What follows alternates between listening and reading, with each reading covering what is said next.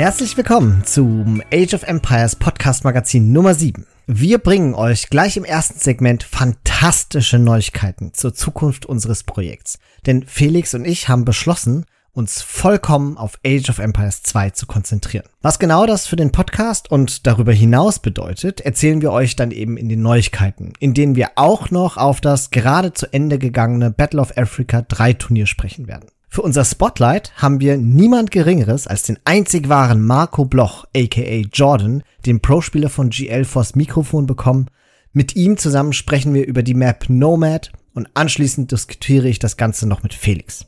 In Neues von uns erzählen wir euch von unserer kuriosen ILO-Inflationsbeobachtung und auch davon, wie Felix sich unwillentlich in einem 2v1 in einem Ranked-Match behaupten musste. Zum Schluss gibt es wie immer den Ausblick auf die Turniere des kommenden Monats. Viel Spaß mit diesem Magazin. Neuigkeiten. Wir beginnen mit der wichtigsten Meldung des gesamten Monats. Des Jahres mag man sagen. Das ist weltpolitisch ist das relevant. Unser Projekt widmet sich nämlich in Zukunft ausschließlich Age of Empires 2. Das bedeutet, dass es nun regelmäßig von uns neue Podcasts zu allen möglichen Age of Empires 2 Themen geben wird, auch über dieses Magazin hinaus. Und jetzt kommt's, ihr werdet sie alle frei und kostenlos hören können. Natürlich haben wir uns auch kleine Extras für Podcast-UnterstützerInnen ausgedacht. Und eigentlich dürften wir ja gar nicht mehr von Podcast-UnterstützerInnen, sondern müssten jetzt von Projekt-UnterstützerInnen sprechen, weil unser Projekt jetzt mehr ist als nur der Podcast. Aber dazu kommen wir gleich noch.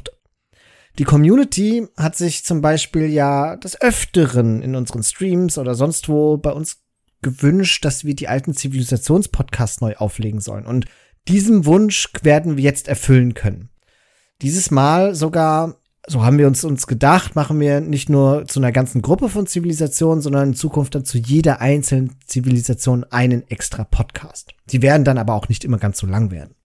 Und dasselbe machen wir so ein bisschen mit den Strategie-Podcasts, die werden wir auch nochmal ergänzen und erneuern. Und dann haben wir auch noch andere Ideen, wie zum Beispiel Map-Highlights zu machen, was auch bedeutet, dass unser Magazin wahrscheinlich ein bisschen umkonzipiert wird.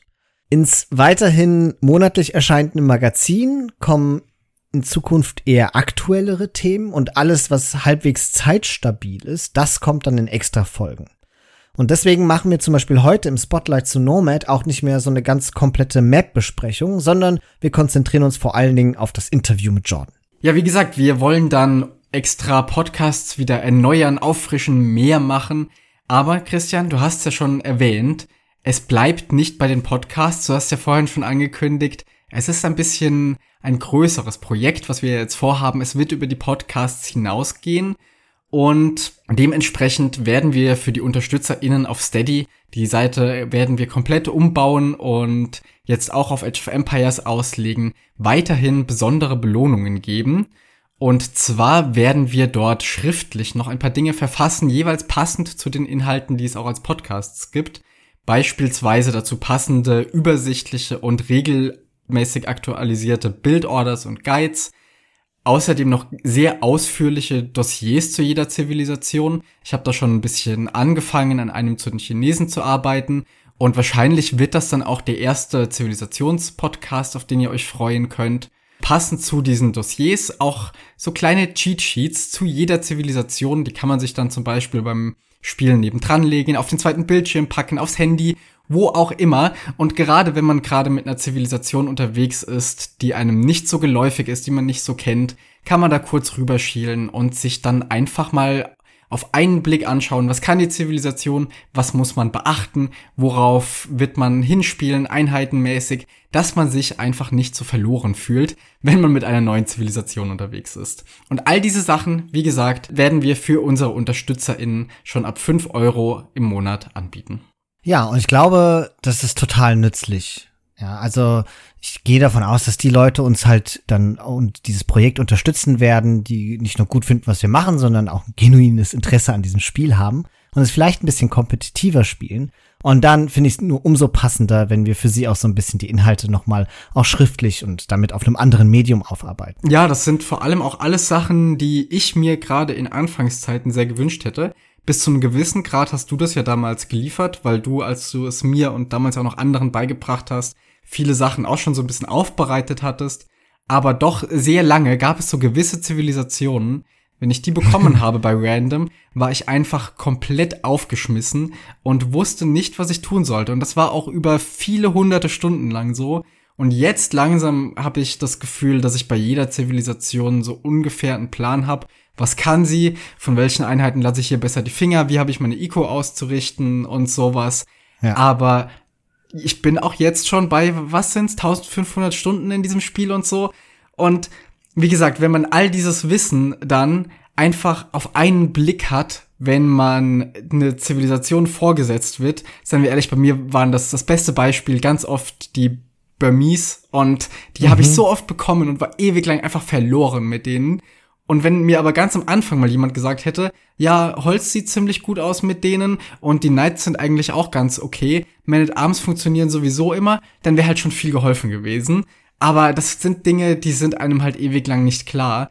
Und was wir jetzt bieten möchten, sind diese Grundlagen und dazu eben noch ein bisschen Wissen dahinter, wie man das am besten umsetzt. Einerseits aus einer 1v1 und andererseits aber auch aus einer Team-Games-Betrachtung. Und wir hoffen, dass wir da gerade etwas kompetitiv interessierteren SpielerInnen einfach ein bisschen Arbeit abnehmen und mehr Begeisterung vielleicht auch für etwas unbekanntere oder ungeliebtere Zivilisationen schaffen können. Genau. Und ich glaube, du hast das schon schön herausgearbeitet. Das Besondere an unserem Content soll dann sein, dass es sowohl an Einsteiger als auch an Fortgeschrittene gerichtet ist, weil sich das so auf unterschiedlichen Ebenen aufbaut, so dass man, wenn man gerade erst mit dem Spiel beginnt oder ein neues Civ lernen möchte, dann braucht man ja nicht die komplexesten Informationen, dann reicht das so ein bisschen runtergebrochen auf die essentiellen Dinge. Wenn man sich tiefer mit der Zivilisation auseinandersetzen will, dann guckt man bei uns ins Dossier und wir stellen uns dieses Dossier so interessant vor, weil wir dann für die Civs auch die einzelnen Maps besprechen und das baut sich so mit der Zeit auf. Und genau so müsst ihr das auch begreifen, was wir dann für die UnterstützerInnen liefern. Das ist dann nicht ein Dokument, das, wo wir dann eine Zivilisation besprechen und dann speichern wir das ab, sondern wir werden es kontinuierlich immer weiter pflegen auf Grundlage unserer Erfahrungen, auf Grundlage von Balance Changes und auch mit Diskussionen mit unserer Community, so dass das immer dynamisch bleibt. Und UnterstützerInnen, die uns über einen längeren Zeitraum unterstützen, kriegen dann regelmäßig eine geupdatete Version dieser ganzen Dokumente. Und das im Gesamten sollte dann genug, ich sag mal, Lesestoff für euch geben, dass ihr euch mit dem Spiel auseinandersetzen könnt. Genau, und außerdem, was ja klar ist, es wird weiterhin oder erneut, muss man ja sagen, die Podcasts dazu geben, über die man dann einen Einstieg in das jeweilige Thema finden kann. Wir werden darüber diskutieren und das, das reine Wissen gewissermaßen gibt es dann in den Dossiers nochmal. Und wer so nett ist und uns nicht sogar fünf, sondern gleich sieben Euro spendet, bei dem bedanken wir uns darüber hinaus sogar in diesem monatlichen Magazinformat, namentlich am Ende der Folge. Und denjenigen, für die Geld nun wirklich kein Problem ist und die das größte Förderpaket wählen, denen werden wir obendrauf, also zusätzlich zu all dem, sogar noch eine handsignierte Postkarte schicken. Da denken wir uns was richtig Schönes aus. Aber wir wissen natürlich, dass insbesondere jetzt mit den ganzen steigenden Preisen und so weiter eine solche Unterstützung alles andere als selbstverständlich ist. Und deshalb haben wir uns auch dazu entschieden, obwohl wir jetzt viel mehr Age of Empires Podcasts machen werden, die allesamt kostenlos zu veröffentlichen. Und diejenigen, die dennoch so lieb sind, uns ein bisschen zu unterstützen, denen bieten wir dann eben diesen ganzen schriftlichen Zusatzcontent, den wir dann auch gewissenhaft pflegen werden. Warum machen wir das übrigens über Steady? weil Steady für uns einiges leichter macht. Wir dadurch auch ein bisschen Planungssicherheit gewinnen, weil wir dort sehr gut sehen können, was wir so monatlich einnehmen können mit dem Projekt und ihr im Grunde auch gar keine Daten preisgeben müsst, wenn ihr uns unterstützt. Ich weiß, dass viele von euch Steady nicht kennen, aber es ist wie so eine kleine Crowdfunding-Plattform und es ist total unkompliziert, deswegen schaut es euch einfach gerne mal an. Für diejenigen, die Patreon kennen, Steady ist einfach das gleiche. Außerdem können wir über Steady dann auch unseren ganzen Zusatzcontent für die UnterstützerInnen direkt und bequem an euch verteilen.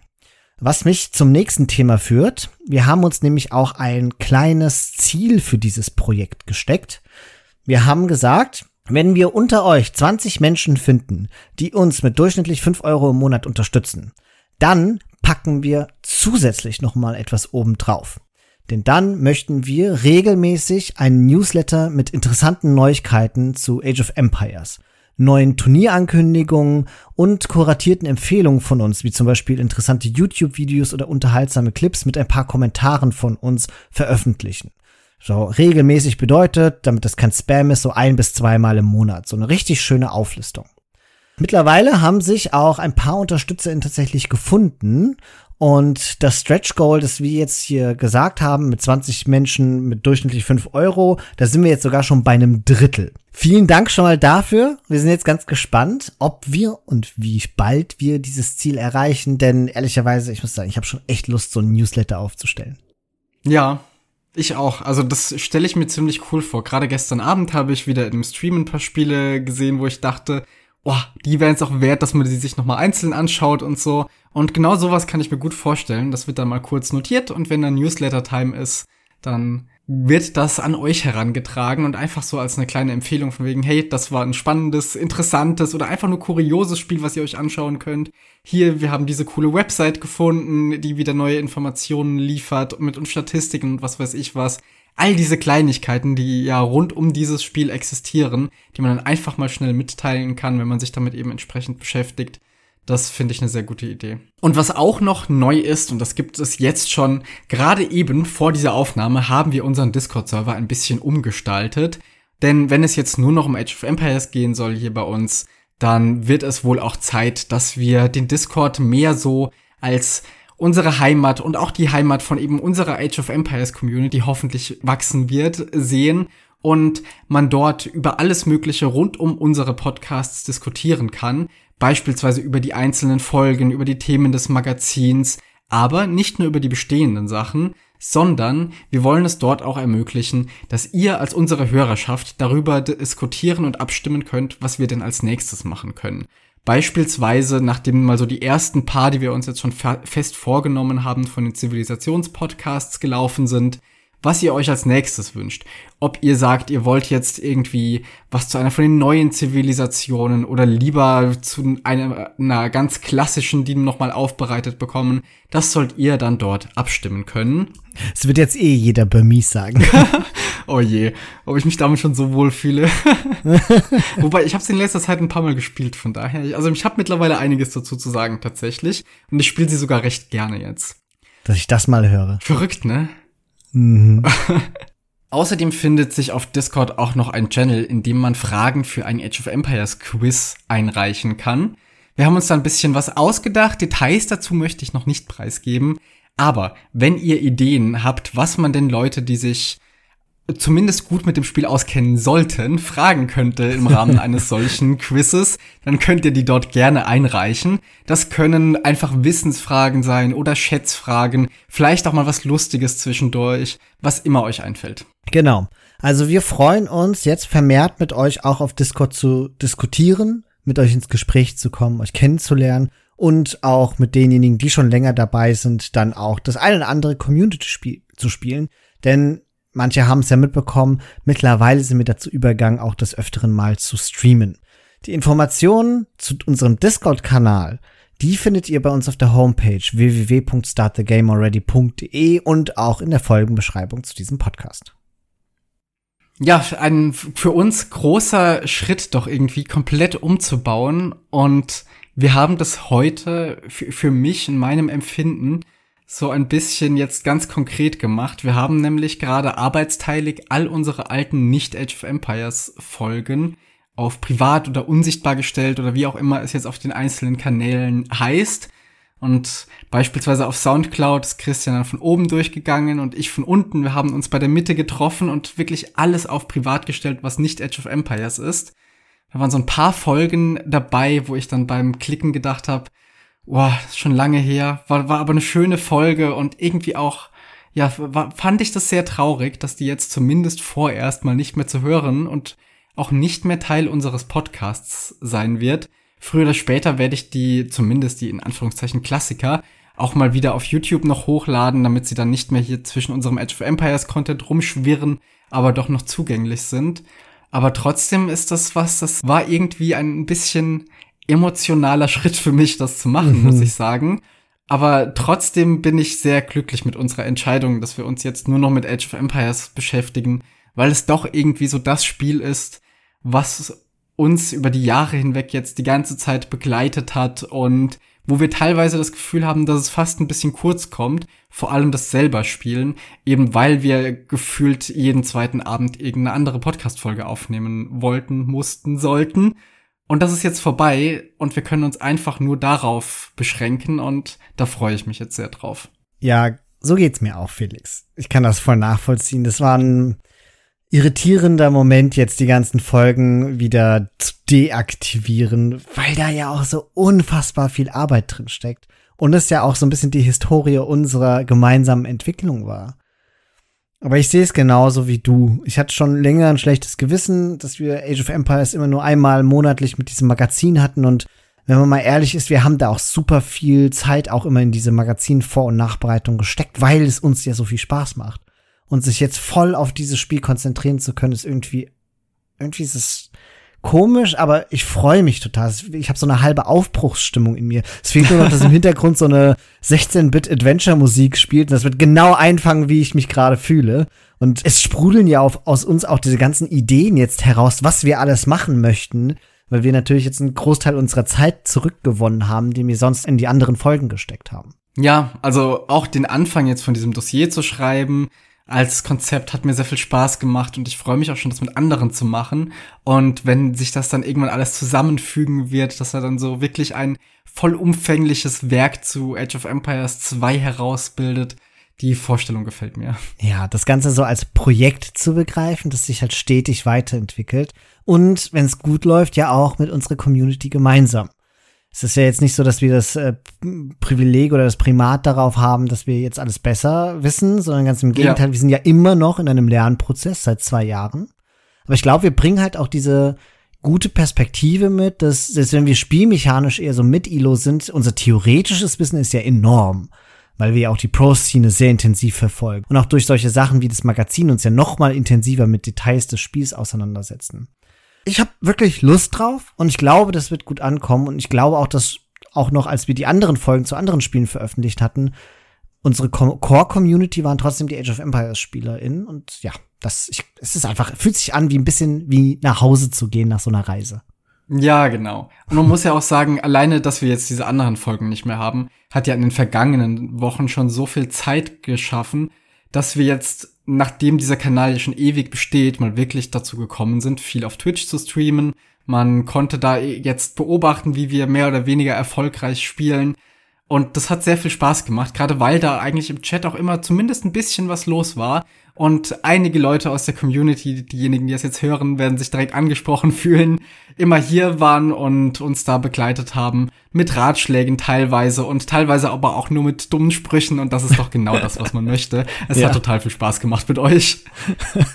Und auch die ersten Community Games haben wir ja schon hinter uns und auch die waren super lustig. Die waren super witzig, ja, das hat echt Spaß gemacht. Sogar mit dem lieben Erich, der hier ja schon mal seinen prominenten Auftritt hatte. ja. Ja gut, also dann, ähm, ich bin wirklich gespannt, wie unsere große Ankündigung aufgenommen wird und ich hoffe darauf. Teilt es uns mit, wenn ihr freudig seid, teilt es uns mit, kommt auf unseren Discord-Server und sprecht mit uns. Dann gemeinsam bauen wir dieses große Projekt auf. Jetzt würde ich sagen, leiten wir über mit einer letzten Ankündigung. Manche von euch haben es ja schon gemerkt. Früher ist dieses Magazin immer am letzten Samstag des Monats erschienen. Das war geschuldet unserem alten Rhythmus, als wir auch noch Folgen zu anderen Spielen gemacht hatten. Da das ja jetzt wegfällt, legen wir das Magazin als Erscheinungsdatum immer auf den letzten Tag des Monats. Was bedeutet, dass das nächste Magazin also Ende Juli am 31. Juli erscheinen wird. Aber genug davon. Jetzt sprechen wir über Battle of Africa 3. Und was für ein Turnier das war. Wir nehmen jetzt direkt im Anschluss an das Ende von Battle of Africa 3 dieses Segment auf. Und boah, ich hab, ich hab, also unfassbar, was das hier für gefühlsmäßiges Auf und Ab war. Ich bin völlig durch, muss ich sagen. Und für alle, die es noch nicht gesehen haben und nicht gespoilert werden wollen, empfehle ich dieses Segment hier zu überspringen, einfach in die Timecodes zu gucken und zum nächsten Segment zu skippen, denn wir werden natürlich heftig spoilern. Alles. ja, zumindest einiges. Auf jeden Fall mal das Endergebnis. So, jetzt erster Eindruck, Felix. Ganz live, direkt nach dem Spiel. Fünf Minuten nach äh, Postmatch-Interview. Wie fandest du das? Ich fand die Spiele großartig. Es hat super viel Spaß gemacht, die anzuschauen. Ich würde mal sagen, dass es so in seiner Gesamtheit wahrscheinlich das beste Match von dem ganzen Turnier war. Wie man sich das ja von einem Finale eigentlich erhoffen würde. Aber wie das in vielen Finalen so des letzten Jahres, würde ich mal sagen, nicht passiert ist, weil die besten Spiele meistens schon davor stattgefunden haben. Und das war diesmal aber nicht so, sondern jetzt sind wirklich die Teams am Ende aufeinander getroffen, die sich den längsten und erbittertsten Kampf geliefert haben. Und das hat super viel Spaß gemacht anzugucken. Oh, und ja, unfassbar viel Spaß. Ich hatte dich ja im Vorfeld extra gefragt, was du denn glaubst, wie das Finale endet. Und dein Statement war, du glaubst, dass AMGL ziemlich in Grund und Boden stampfen wird. Was ist denn jetzt anders gelaufen, als du gedacht hattest? Ich kann es gar nicht so konkret sagen, aber vor allem Tato und Daud haben insgesamt bis auf so den einen oder anderen Aussetzer, den Daud sich erlaubt hat, wesentlich besser performt, als ich das so von den letzten Spielen, die die gespielt haben, erwartet hätte. Und haben dementsprechend gerade an den Flanken besser durchgehalten. Also ich habe im Vorfeld erwartet, dass gerade ein Leary viel mehr einfach aufräumen würde, seine Seite. Mhm. Und dementsprechend alleine aufgrund dieses 1 gegen 1 Skills, der ja in den 3 gegen 3 Spielen noch mal ein bisschen mehr rauskommt, als es im 2 gegen 2 der Fall ist, weil du eben auf deiner Seite als Flank doch bis zu einem gewissen Grad gerade äh, abhängig von der Strategie, wenn der Pocket eher auf Eco oder Fast Castle geht, ein bisschen mehr auf dich selbst gestellt bist. Und da hatte ich eben gerade in diesem Team mehr damit gerechnet, dass AM brillieren würde. Aber gerade Daud hat ja so viele verrückte Sachen einfach gemacht in diesen ganzen Spielen und ist so viel einfach nach vorne gegangen. Und auch Tato, gerade im ersten Spiel, das war ja dieses Dry Soccer Draw, wo er am Anfang mit Wild schon nach vorne gegangen ist, irgendwie an der Woodline was gelähmt hat. Dann ist er mal wieder kurz verschwunden, ein paar Minuten später wieder aufgetaucht und hat noch einen Turm dahingestellt. Und all diese Sachen haben eben dafür gesorgt, dass gerade ein Leary nicht durchziehen konnte, was er sonst meistens macht. Aber immer wenn er das tun konnte, und dann irgendwie eine halbe Stunde vor allen anderen mit 60 Crossbows auf einmal Imp war, dann wurde es eben kritisch. Ja, und dann haben sie halt auch die Spiele gewonnen. Ja. Es ist unfassbar. Auch jetzt im letzten Spiel, was ihnen dann den Sieg errungen hat, war das ja im Grunde das gleiche. Also Leary da einfach mit seinen Crossbows und seinen 15.000 Mangen. Du sagst doch immer, der Archer-Spieler hat so schwer Mangen zu bauen. Also, komm, Leary hat dir das Gegenteil bewiesen. Was hat denn Leary nochmal für eine Zivilisation gespielt? Tataren in dem Spiel. Ja, es ist unfassbar, was der an Mang gebaut hat. Was ja, aber er hatte auch im Vergleich zu sonst weniger Crossbows, muss man ja sagen. hat er ja auch nicht gebraucht. Ja. aber ich muss sagen, gerade im letzten Spiel, da war es ja so, dass GL ziemlich defensiv spielen wollte und mhm. die, die komplette Mitte von der Karte gestonewalled hatten. Und sobald diese Stonewall offen war an der einen Stelle, fand ich, dann haben die als Team in der Gesamtheit ziemlich überfordert gewirkt. Ja, also ich bin auch ein bisschen zwiespältig, was jetzt die Performance von Jordan und von Dowd und so angeht. Also gerade von den beiden. Ich finde, Dowd hatte große Auf und Ups in diesem ganzen Exakt. Hin und Her. Dowd hat manchmal innerhalb weniger Minuten mit ein, zwei Moves die ganze Map entschieden. Also gerade auf dieser, wie, wie heißt denn diese eine Map, wo so viel Shorefish außenrum ist? Die African Springs? Genau, wo er da mit den Man at Arms nach vorne gegangen ist und Türmen mit Bulgaren und was weiß ich nicht allem und Leary mehr oder weniger komplett aus dem Spiel genommen hat. Das Spiel war ja total schnell vorbei und da ja. es war maßgeblich sein Verdienst. Und dann auf der anderen Seite, aber bei diesen, ich kann die Map-Namen nicht, African Slope? Du meinst Desert Slopes? Desert Slopes. Das war Spiel Nummer 8. Genau, wo er die Tutons gespielt hat und mh, ich glaube einfach zwei Drittel seiner Eco bei einem Angriff verloren hat, wo er einfach nicht richtig gewallt war ja. oder so. Das, wo halt GL eigentlich einen Vorteil hatte an dem Punkt. Das ist also, wie gesagt, dauert großes Auf und Ab, aber gerade in den Spielen, die sie gewonnen haben, fand ich, hat er sehr gut gespielt. Ja, genau. Also das erste, was du jetzt referenziert hast, das genau, das war auf African Springs ich muss mir das noch mal genau angucken, weil ich es während dem Cast nicht mitbekommen hatte, ob Dowd wusste, dass Leary den Turm preemptive auf seinem Holz gebaut hat oder nicht. Weil das war natürlich der Killer-Move, dass er dann das komplette Gold von Leary blockiert hatte und damit Leary im Grunde aus dem Spiel genommen hat und dann aggressiv weitergespielt hat. Ja. Wenn er das nicht gescoutet hat, war es ganz schön risky. Wenn er es aber wusste, dann war es einfach ein genialer Schachzug. Am Ende ist es egal. Und das andere, was du gesagt hast, da auf äh, Desert Slopes, die halbe Eco hat er nicht verloren, weil er nicht gewallt hatte, sondern die halbe Eco hat er verloren, weil er sein TC in der Mitte gebaut hat. Und ich erinnere mich noch, Winchester hat dann auch, der hat ja gecocast, gesagt, das ist ein katastrophaler Fehler, da das TC hinzubauen. Es ist genauso passiert, wie Winch dann vorhergesagt ja. hatte. Die haben das TC runter, äh, also kaputt gemacht. Der hat 20 Villager verloren. Dann seine Eco war hinten. Hera auf der gegenüberliegenden Seite konnte halt dann deutlich mehr Knights produzieren. Oder waren es Kamele? Ich weiß gar nicht mehr, was er gespielt hatte. Ich, nee, da hat er, glaube ich, Humans wieder gespielt. Auf jeden Fall, ab dem Zeitpunkt war Dowd eigentlich raus. Und da hat, also Tato hat in, in allen Spielen, aber auch in diesem Spiel wieder fantastisch gespielt. Und dann kam dieser Killer-Move. Wieder Leary super schnell in die Imperialzeit geklickt. Onager getaggt als erstes in Imp, um da schnell einen Cut durch diese, durch dieses Holzding da zu machen, was die Mitte vom Außen trennt.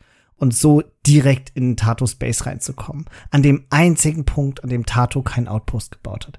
Manchmal frage ich mich, Felix, ob das auch so ein bisschen Glück ist oder ob all diese Faktoren Leary und den AM-Leuten bekannt waren, dass das der einzige Ort ist, wo sie durchkommen, ohne dass sie gespottet werden. Ich glaube, in dem Fall war es ziemlich viel Glück, weil ich weiß nicht, woher die wissen sollten, dass ausgerechnet da kein Outpost steht. Es war noch nie bis dahin jemand hinter der Woodline von Tato, glaube ich.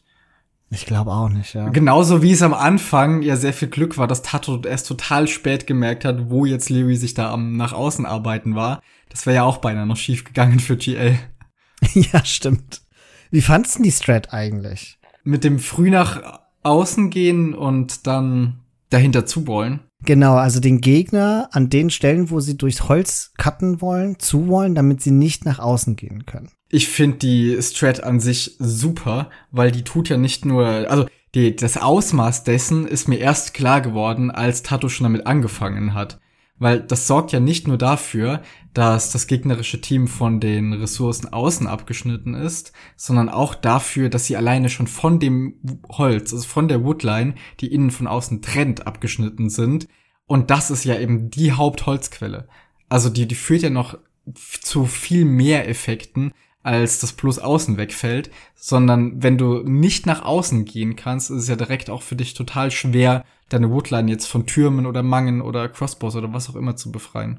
Ja, nur was ich mir dann gedacht hatte war, also natürlich ist das super klug und diese Tutenwahl war dann natürlich auch wieder genial, dass die Mangen so schlecht von MBL konvertiert ja. werden können und auch da wieder, sie haben das schon echt von vorne bis hinten durchdacht, weil sie geahnt hatten, MBL hat ja meistens Monk Siege gespielt in, auf ganz vielen Maps, weil er das halt so gut kann.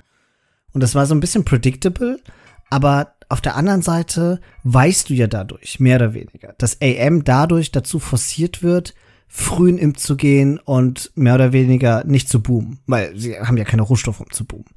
Ja. Mein Eindruck war, dass die auszusperren zu wissen, dass die auf jeden Fall sau viel Militär bauen werden, weil die keine anderen Optionen haben. Und dann wollen sie alle komisch boomen oder in die Mitte gehen. Also warum dauert da in der Mitte das TC gebaut wird, wenn sie wissen, dass die alle in der Mitte bleiben werden?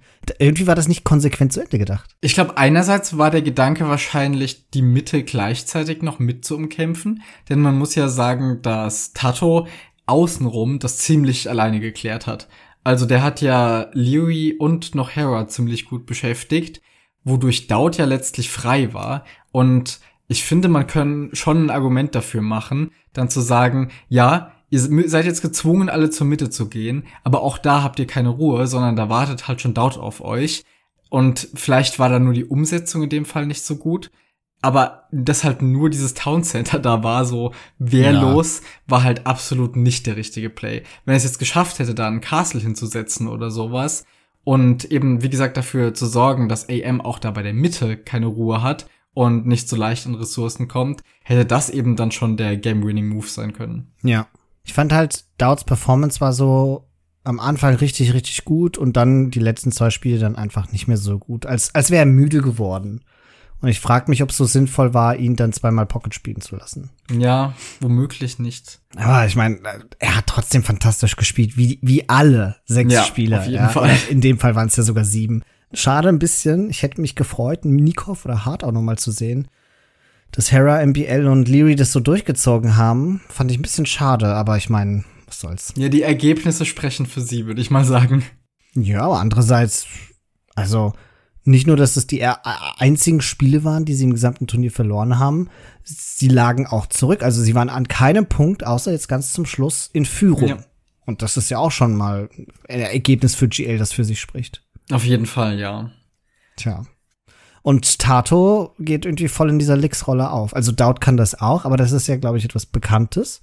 Und Tato mit diesem Lix und gleichzeitig Boom ist so, so weird. Es klingt so, als wäre es eigentlich nicht möglich und doch macht er es irgendwie möglich. Ja, Tato committet irgendwie nicht ganz so sehr. Also, er schafft da so einen Mittelweg zu finden, wo er, mhm. glaube ich, aber vor allem auch das auf eine Art macht, wo er nicht ab dem Dark Age schon diesen Druck aufbaut und sagt, so, meine Kaserne steht jetzt irgendwie auf der Hälfte von der Map und meine Rekrutierungsgebäude noch ein Stück weiter vorne, sondern er macht das erst ein kleines Stück später und hat dafür dann aber ein bisschen mehr Wirtschaft dahinter und Einheiten, die er eher am Leben lassen kann. Also wenn es gut für ihn läuft, dann hat er eben auch eine Armee, die bestehend bleibt und mit der er sich verteidigen kann, die auch zurückfallen kann, während Lix ja meistens komplett all in ist. Und das macht Tato nicht in ja. der Form. Tato kann es halt genau im richtigen Moment abbrechen. Ja. So dass er danach wieder so eine Transition in ein normal, halbwegs normales Spiel macht. Und das ist halt keine Ahnung, wie der dieses Gefühl dafür gewinnt. Mhm, ja, wenn du jetzt aber überlegst, was er da auf diesen Desert Slopes gemacht hat, er hat ja im Grunde erst im Feudal Age damit angefangen, nach vorne zu gehen und hatte auch dann noch keine Einheiten, sondern hat erst dann im Castle Age so richtig mit Mangen angefangen, da für Unruhe zu sorgen. Und Mangen sind ja eine Einheit, die zwar einmal viel kosten, aber Tato hat es geschafft, dass die am Leben blieben und hat dann dementsprechend nicht so viele davon bauen müssen, und das sind natürlich ja. alles Ressourcen, die übrig bleiben, von denen man noch bequem boomen kann. Er hat halt vor allem sehr kosteneffizient gespielt in dem Fall. Ja. Oder wenn wir mal an, ich glaube Game 4 war das, denken, da hatte Tato ja auch diesen, diesen merkwürdigen Forward gemacht dann und versucht auch zu Tower rushen, wenn ich mich richtig erinnere, und was ja nur so halb gelungen ja. ist auf MBL Space. Aber die Wills haben ja trotzdem überlegt und am Ende auf der hinter der Base eigentlich von MBL hatte er dann Mönche gebaut, er hatte Siege gebaut und dann am Ende ja auch Siege Elephants gehabt, mit denen er dann noch mal bei MBL vorbeigegangen ist, was ja auch so ein Killing am Ende war. Das war also der kann das auch einfach eine halbe Stunde später noch nutzbar machen. Aber gerade auf der Map, da fand ich es auch sehr verwirrend, was da geschehen ist. Da bin ich zwischendurch mal etwas ausgestiegen. Ich auch. Wobei ich weiß nicht, wie sehr dir das aufgefallen ist, aber in, ich fand Game 4 war das beste Spiel von Jordan. Da hat er fantastisch gespielt. Da war er Mongolen, hat, glaube ich, mit 16 Pop oder so hochgeklickt und dann trotzdem mit Archern gegen Leary gekämpft und gleichzeitig noch Tatos Forward irgendwie so ein bisschen unterstützt mit zwei Archer-Gruppen. Es war super hektisch, aber er war vor Leary im Castle Age. Das passiert nicht oft, dass irgendjemand vor Leary ja, im Castle stimmt. Age ist. Und erst recht aus so einer Position heraus. Und das war dann halt schon, also ich, ich fand, das war eine hammermäßige Performance von Jordan. Ja, das stimmt. Aber wenn es mit einer Zivilisation geht, dann Mongolen, ne? Ja, ja. Und ich glaube, was das so spannend gemacht hat und warum GL lange Zeit vorne lag, war, dass GL andere Strategien auf den schon gespielten Maps vom Halbfinale benutzt hatten. Und AM hat eher Strategien benutzt, die sie schon in der Vergangenheit benutzt hatten und waren ein bisschen mehr predictable. Ja, ich finde, GL hat teilweise Strategien, die sie schon benutzt haben, abgewandelt bis zu einem gewissen Grad. Das war nichts komplett ja. Neues, aber etwas, was eben noch nicht in der Form zu sehen war. Zum Beispiel Maghreb fand ich auch ein sehr cooles Spiel, was vor allem auch ein riesiges Durcheinander war mit einem halben Base Trade dann noch zwischendurch. Und da hatte aber auch Daut wieder Spanier gespielt, was sie im Halbfinale auch schon gemacht haben. Mhm. Aber diesmal ist er ja nach vorne gegangen mit Villagern. Auch da wieder das, was ich auch ja vorhin schon meinte. Da hat Daut extrem gut gespielt. Hat Hammer MBL gut. sämtliche Ressourcen da denied, hat ihn von Gold runtergebracht. MBL konnte sein Fast Castle nicht durchziehen. Und dann hat Dowd auch noch MBLs erstes Town Center, was er außerhalb bauen wollte, mit einem Castle Denied. Es war einfach großartig. Dann hat er noch Kongs gebaut. Das war halt auch mal wieder so eine richtig gute Performance von Dowd in dem Spiel. Mhm. Und gleichzeitig hatte aber ja Tato Incas gespielt. Und das zum Beispiel hatten sie beim letzten Mal nicht gemacht. Und die nee. Eagles waren halt natürlich auch ein richtiger Gamechanger. Oh, die, die haben das ganze Spiel gewonnen. Es ist, also Viper hat seine Rolle auch gut gemacht. Der war so ein bisschen das, wie soll ich mal sagen, der Punching Bag. Und währenddessen hat Tato nicht nur Wasser gewonnen mit Incas. Ja, gegen Portugiesen auch noch. Ja, sondern halt eben auch diese riesige Igelmasse aufgebaut, die einfach gefühlt alles gekontert hat, was AM hatte. Ja, gerade von Inkas auch noch, die mit der Unique Tech ja noch mehr Pierce Armor und so ein Kram haben. Ja. Das tut natürlich dann so einem Lewy auch weh. Ich habe mich da auch gewundert zwischendurch, wo da fünf Eagles so einer Masse aus 30 Crossbows hinterhergerannt sind und sind einfach nicht gestorben. Wobei auch da Leary hat halt echt hammermäßig gemicrot, sogar gegen diese starken Eagles. Also die haben diese, diese Arbs von ihm haben viel zu lange überlebt. Ja, das stimmt. und viel zu viele Eagles in den Tod mitgerissen. Aber auch der Anfang von dem Spiel, der war schon anders. Also, das dauert Spanier spielt, das ist nicht überraschend. Aber alle haben gedacht, der baut ein Castle. Ja. Und der hat den, der hat das Gold von MBL getauert. Und dagegen waren sie machtlos. Also das war auch schon eine Veränderung. Ja, wie gesagt, ich finde, die haben das gerade so viel abgewandelt, dass es dann doch unerwartet war und es hat einfach super funktioniert. Und wie du auch schon festgestellt hast, in den letzten Spielen hatte ich einfach das Gefühl, dass GL ein bisschen müde und unkonzentriert wurde im Vergleich zu den ersten Spielen. Man hat einfach ein bisschen gemerkt, dass es nicht mehr die gleiche Performance war. Wer aber insgesamt mit sämtlicher Performance zufrieden war, war Memp. Der hat nämlich immer wieder zwischendurch in seiner ihm ganz eigenen Art alles andere unterbrochen, um festzustellen, dass die Zuschauerzahlen schon wieder merklich gestiegen sind und auch zum Ende nochmal gesagt, dass er sehr zufrieden war, war wohl die meisten Zuschauer, die er je bei einem Event hatte und. Bei einem Team-Event. Bei einem Team-Event. Bei einem Team-Event. King of the Desert hat er deutlich mehr. Ah, okay. Ich hatte irgendwie verstanden, dass es insgesamt das meiste war. Nee, nee, das ist das meiste für ein Team-Event. Okay. Dennoch, er war sehr erfreut und das ist ja irgendwie auch sehr viel wert, wenn der Host dann nicht da rausgeht und meint, aber das hat sich jetzt nicht so gelohnt, sondern ja, wie gesagt, Memp hat sich gefreut über die Zuschauerzahlen und das finde ich sehr schön. Ja. Und King of the Desert und nächstes Battle of Africa, alles, alles angekündigt, wenn auch nur nicht hochoffiziell, aber zumindest semi-offiziell. Und das, das lässt mein Herz wieder hochschlagen. ja, es ist immer für so ein E-Sport und generell so ein Spiel halt gut, wenn die nächsten großen Events schon sicher sind. Ja. Und wenn das so viele mitbekommen. Ja, genau, und es nicht in Frage steht, ob da noch mal was passiert oder so. Und man, bei aller Kritik, die wir ja ab und an mal üben und so, bei diesen Sachen ist halt einfach Verlass auf Memp. Der ja. ist so in diesem Spiel drin, der lebt da einfach für und ist so begeistert. Und das tut dieser ganzen Community und Szene halt richtig mhm. gut, dass er einfach da ist und diese Sachen macht. Und Winch und Memp, ich glaube, das sind die, die am besten für mich harmonisieren. Auf jeden Fall, das, das funktioniert. Es, also es gibt immer wieder so einzelne Momente, wo ich dann denke, ah, irgendjemand von euch muss jetzt aufhören zu reden, wenn sie dann gefühlt eine Minute lang gleichzeitig reden und keiner möchte jetzt aber aufhören. Aber ansonsten funktionieren die beiden echt gut zusammen. Ja. Winchester ist halt auch dann nicht wie die anderen, wenn Mem so viel redet und, ja. und resigniert dann irgendwann, sondern Winchester zieht einfach durch und redet genauso viel. Memp hat dieses Mal aber auch ein bisschen anders gecastet. Der war noch mehr Hypecaster, ist noch lauter geworden, noch emotionaler geworden. Und ich fand das total gut. Also ich fand, diesmal hat's einfach noch mehr gepasst als sonst, wenn er da so sich voll involviert und die Stimme sich halb überschlägt. Ja, und ich finde auch Winchester macht das ziemlich gut. Also mit seinen noch paar Insights und Theorien und ein bisschen Wissen, mhm. das funktioniert gut für mich. Ja, Winchester ist ein wunderbarer Pro-Co-Caster, weil der so viel, also unfassbar viel Game Knowledge mitbringt und halt eher so analytisch ist, aber gleichzeitig auch mit so einem verrückten Memp harmonisiert. Ja, und Winchester ist halt jemand, also man macht immer Witze drüber, aber er ist jemand, der redet halt einfach gerne und das ist gut dafür. Das ist nicht wie manche von den anderen Pros, wo Memp dann immer mal so, komm, sag auch mal was, sondern Winchester redet halt. So wie wir, immerhin ist dann ein Podcast, aber ich würde sagen, wir haben ganz gut zusammengefasst, was das Finale von Battle of Africa angeht. Natürlich packen wir auch hier wieder mal Mems Kanal einfach in die Folgenbeschreibung, dann kann man sich das Finale auch nochmal angucken. Und dann würde ich sagen, leiten wir über ins nächste Segment. mit einem weiteren Pro, den es jetzt hier zu hören gibt. Spotlight.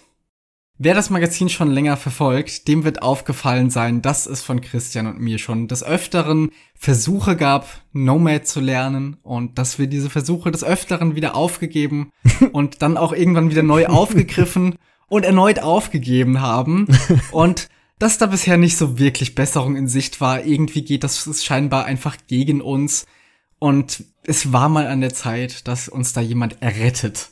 Und diese Errettung hat Christian zusammen mit Jordan in die Hand genommen. Wie du ja schon angekündigt hattest im Intro, hast du ihn vors Mikrofon bekommen und mal 20 Minuten lang mit ihm über Nomad gesprochen.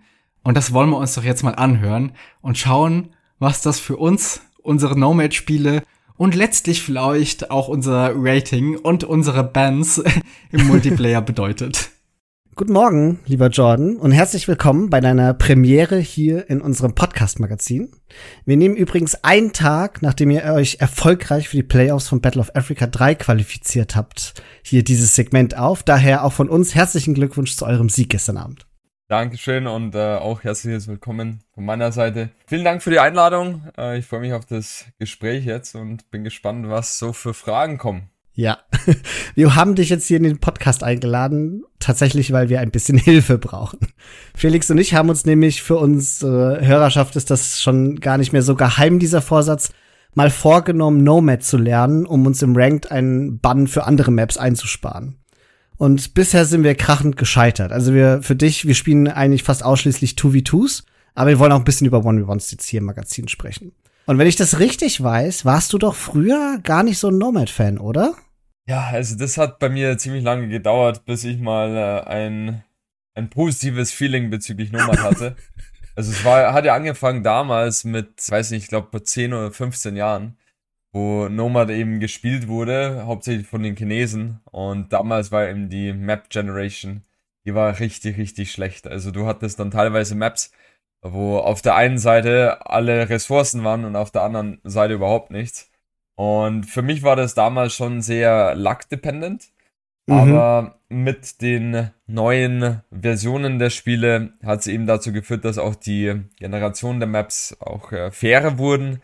Und seitdem macht es auch um einiges mehr Spaß. Also jetzt gefällt mir das sehr, weil die Spiele eben immer anders sind, chaotisch sind und es ist dann natürlich für Also Teamgames richtig, richtig lustig. Ja, fangen wir doch erstmal mit den 1v1s an, machen wir so den Pflichtteil.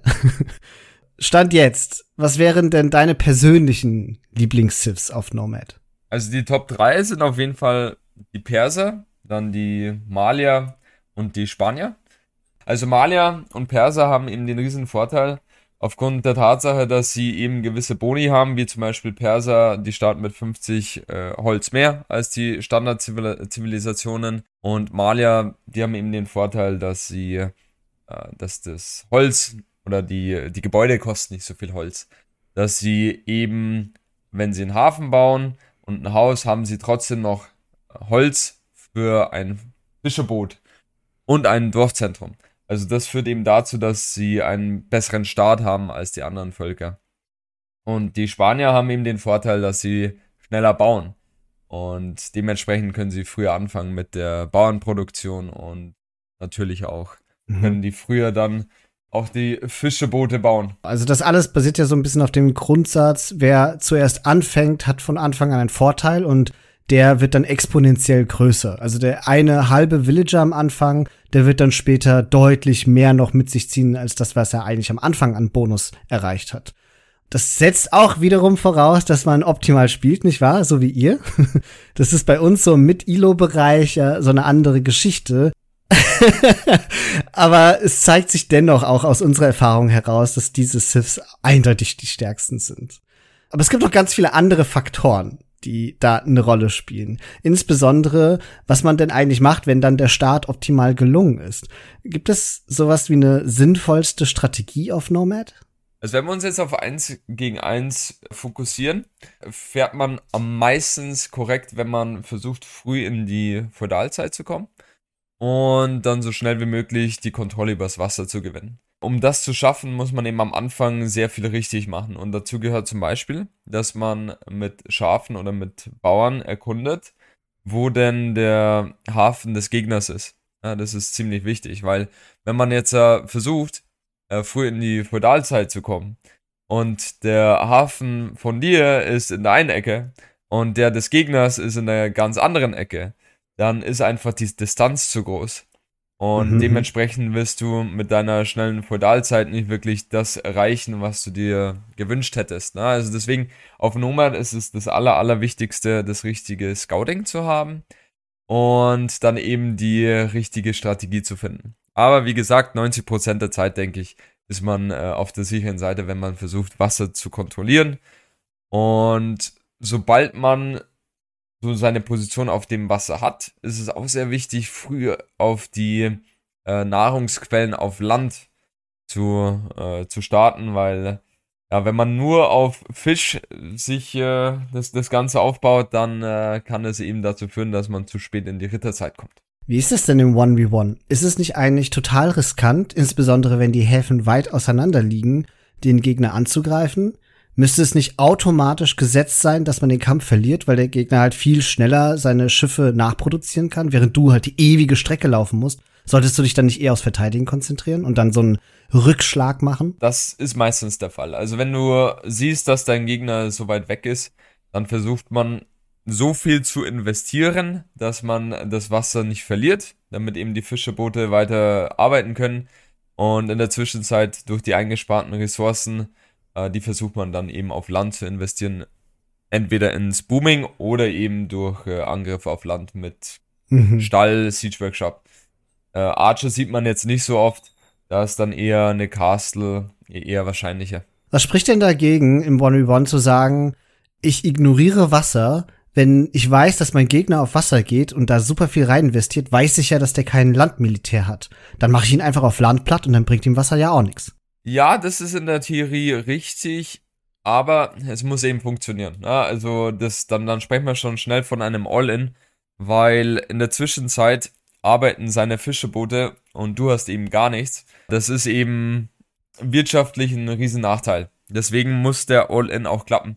Und deswegen sieht man dann auch meistens irgendwie was mit äh, Siege Workshop Forward und dann äh, Mönche oder, oder Ritter eventuell. Äh, zu viel kann man dann eh nicht mehr bauen, weil man nicht die Nahrung mhm. dafür hat. Äh, aber genau, äh, es, es wäre machbar, aber es ist eben um einiges riskanter. Das heißt, das wäre dann automatisch auch verbunden mit einem FC, weil sonst bist du nicht schnell genug in der Ritterzeit, um das, diesen All-In durchzusetzen. Also Fuel Age macht nur dann Sinn, wenn man extremst nah beieinander ist. Aha. Und warum? Da, da hat man eben die Möglichkeit, dass man die, die Ressourcen des Gegners blockieren kann. Mit zum Beispiel äh, Türmen oder Bogenschützen und dann bringt ihm auch die extra Nahrung nichts, wenn er nicht in der Lage ist, zum Beispiel Holz zu sammeln. Aber dann mhm. kann er ja nichts produzieren.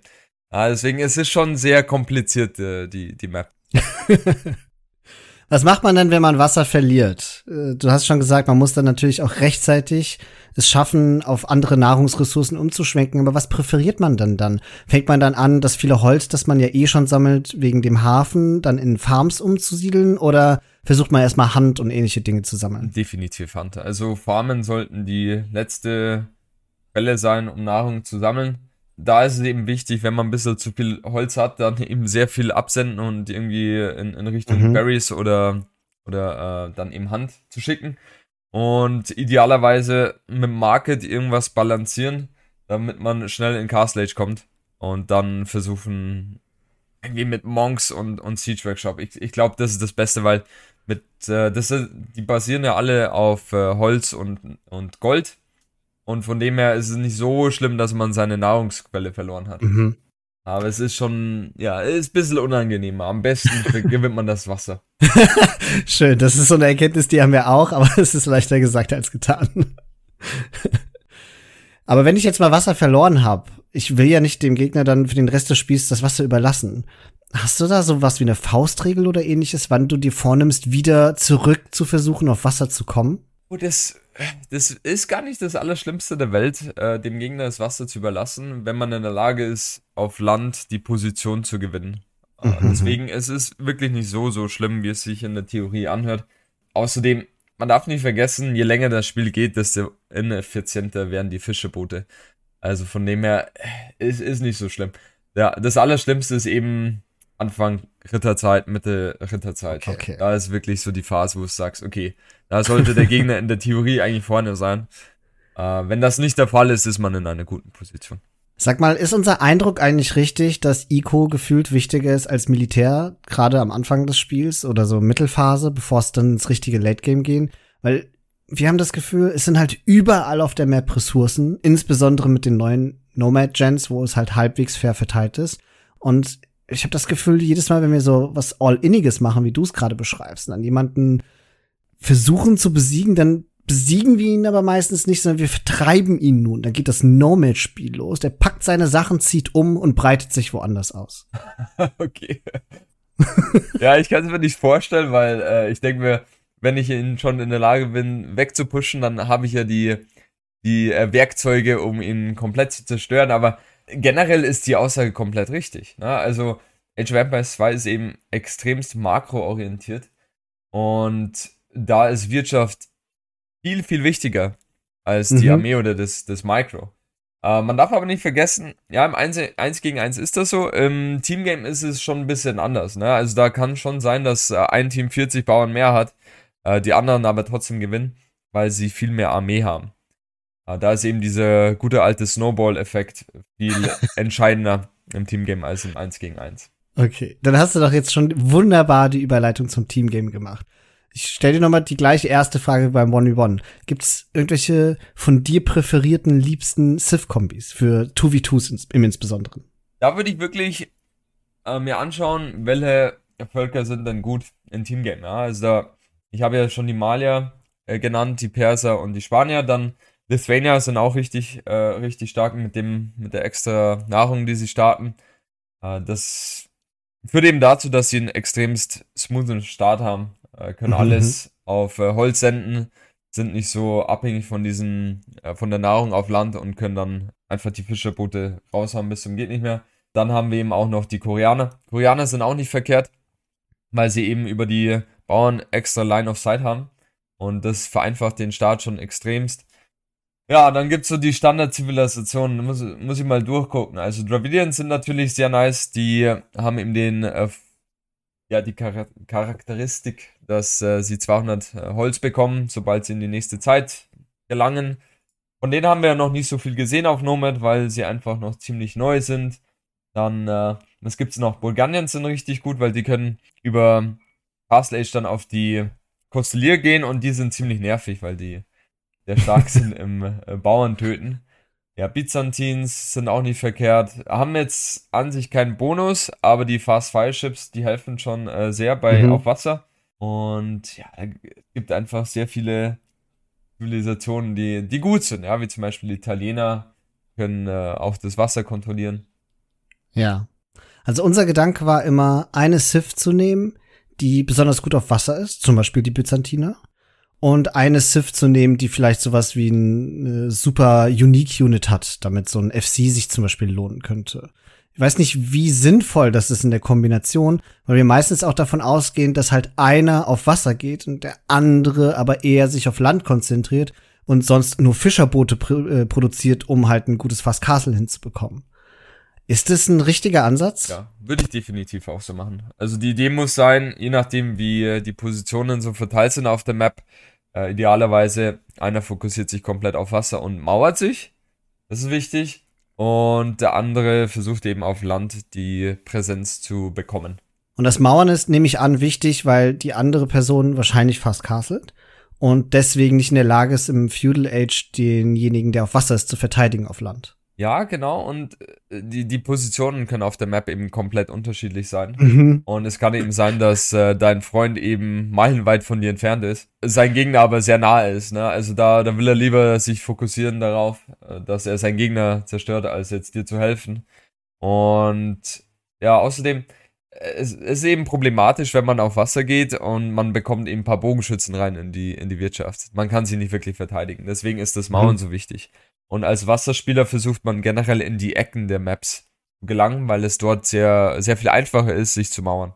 Ja, aber das bedeutet doch auch, wenn du dich dann mauerst und zwar in Antizipation von Bogenschützen, die haben ja eine Reichweite. Also Mauern helfen dir nur dann, wenn du weit genug weggemauert hast. Würdest du also sagen, man muss recht großzügig wallen? Ja, definitiv. Man braucht ah. die, den extra Raum, damit man okay. äh, sicher seine Ressourcen sammeln kann. Ja, und jetzt hast du es ja schon angesprochen, TC-Placements. Das ist so ein Ding auf Nomad.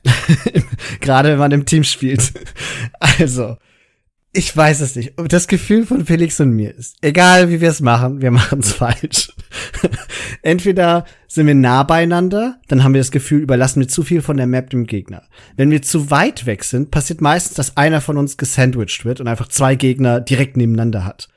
Sollen wir uns eher auf die Seiten konzentrieren und dann auf die gleiche oder nicht? Sollen wir uns eher Richtung Mitte konzentrieren? Was sind so deine Tipps? Das ist komplett random, ne? Also die es ist random, weil die Bauern, die sind ja komplett zufällig auf der Karte und da gibt es nicht wirklich so eine die goldene Regel. Also generell kann man sagen, okay, sobald man ein Wald sieht, baut man dort das Dorfzentrum mit dem einen Bauern, der ein anderer Bauer, der näher zu dem platzierten Dorfzentrum ist, der äh, kommt da eben hinzu und der dritte Bauer, der idealerweise in der Nähe der Küste ist, der versucht eine schöne Möglichkeit zu finden, einen Hafen zu platzieren.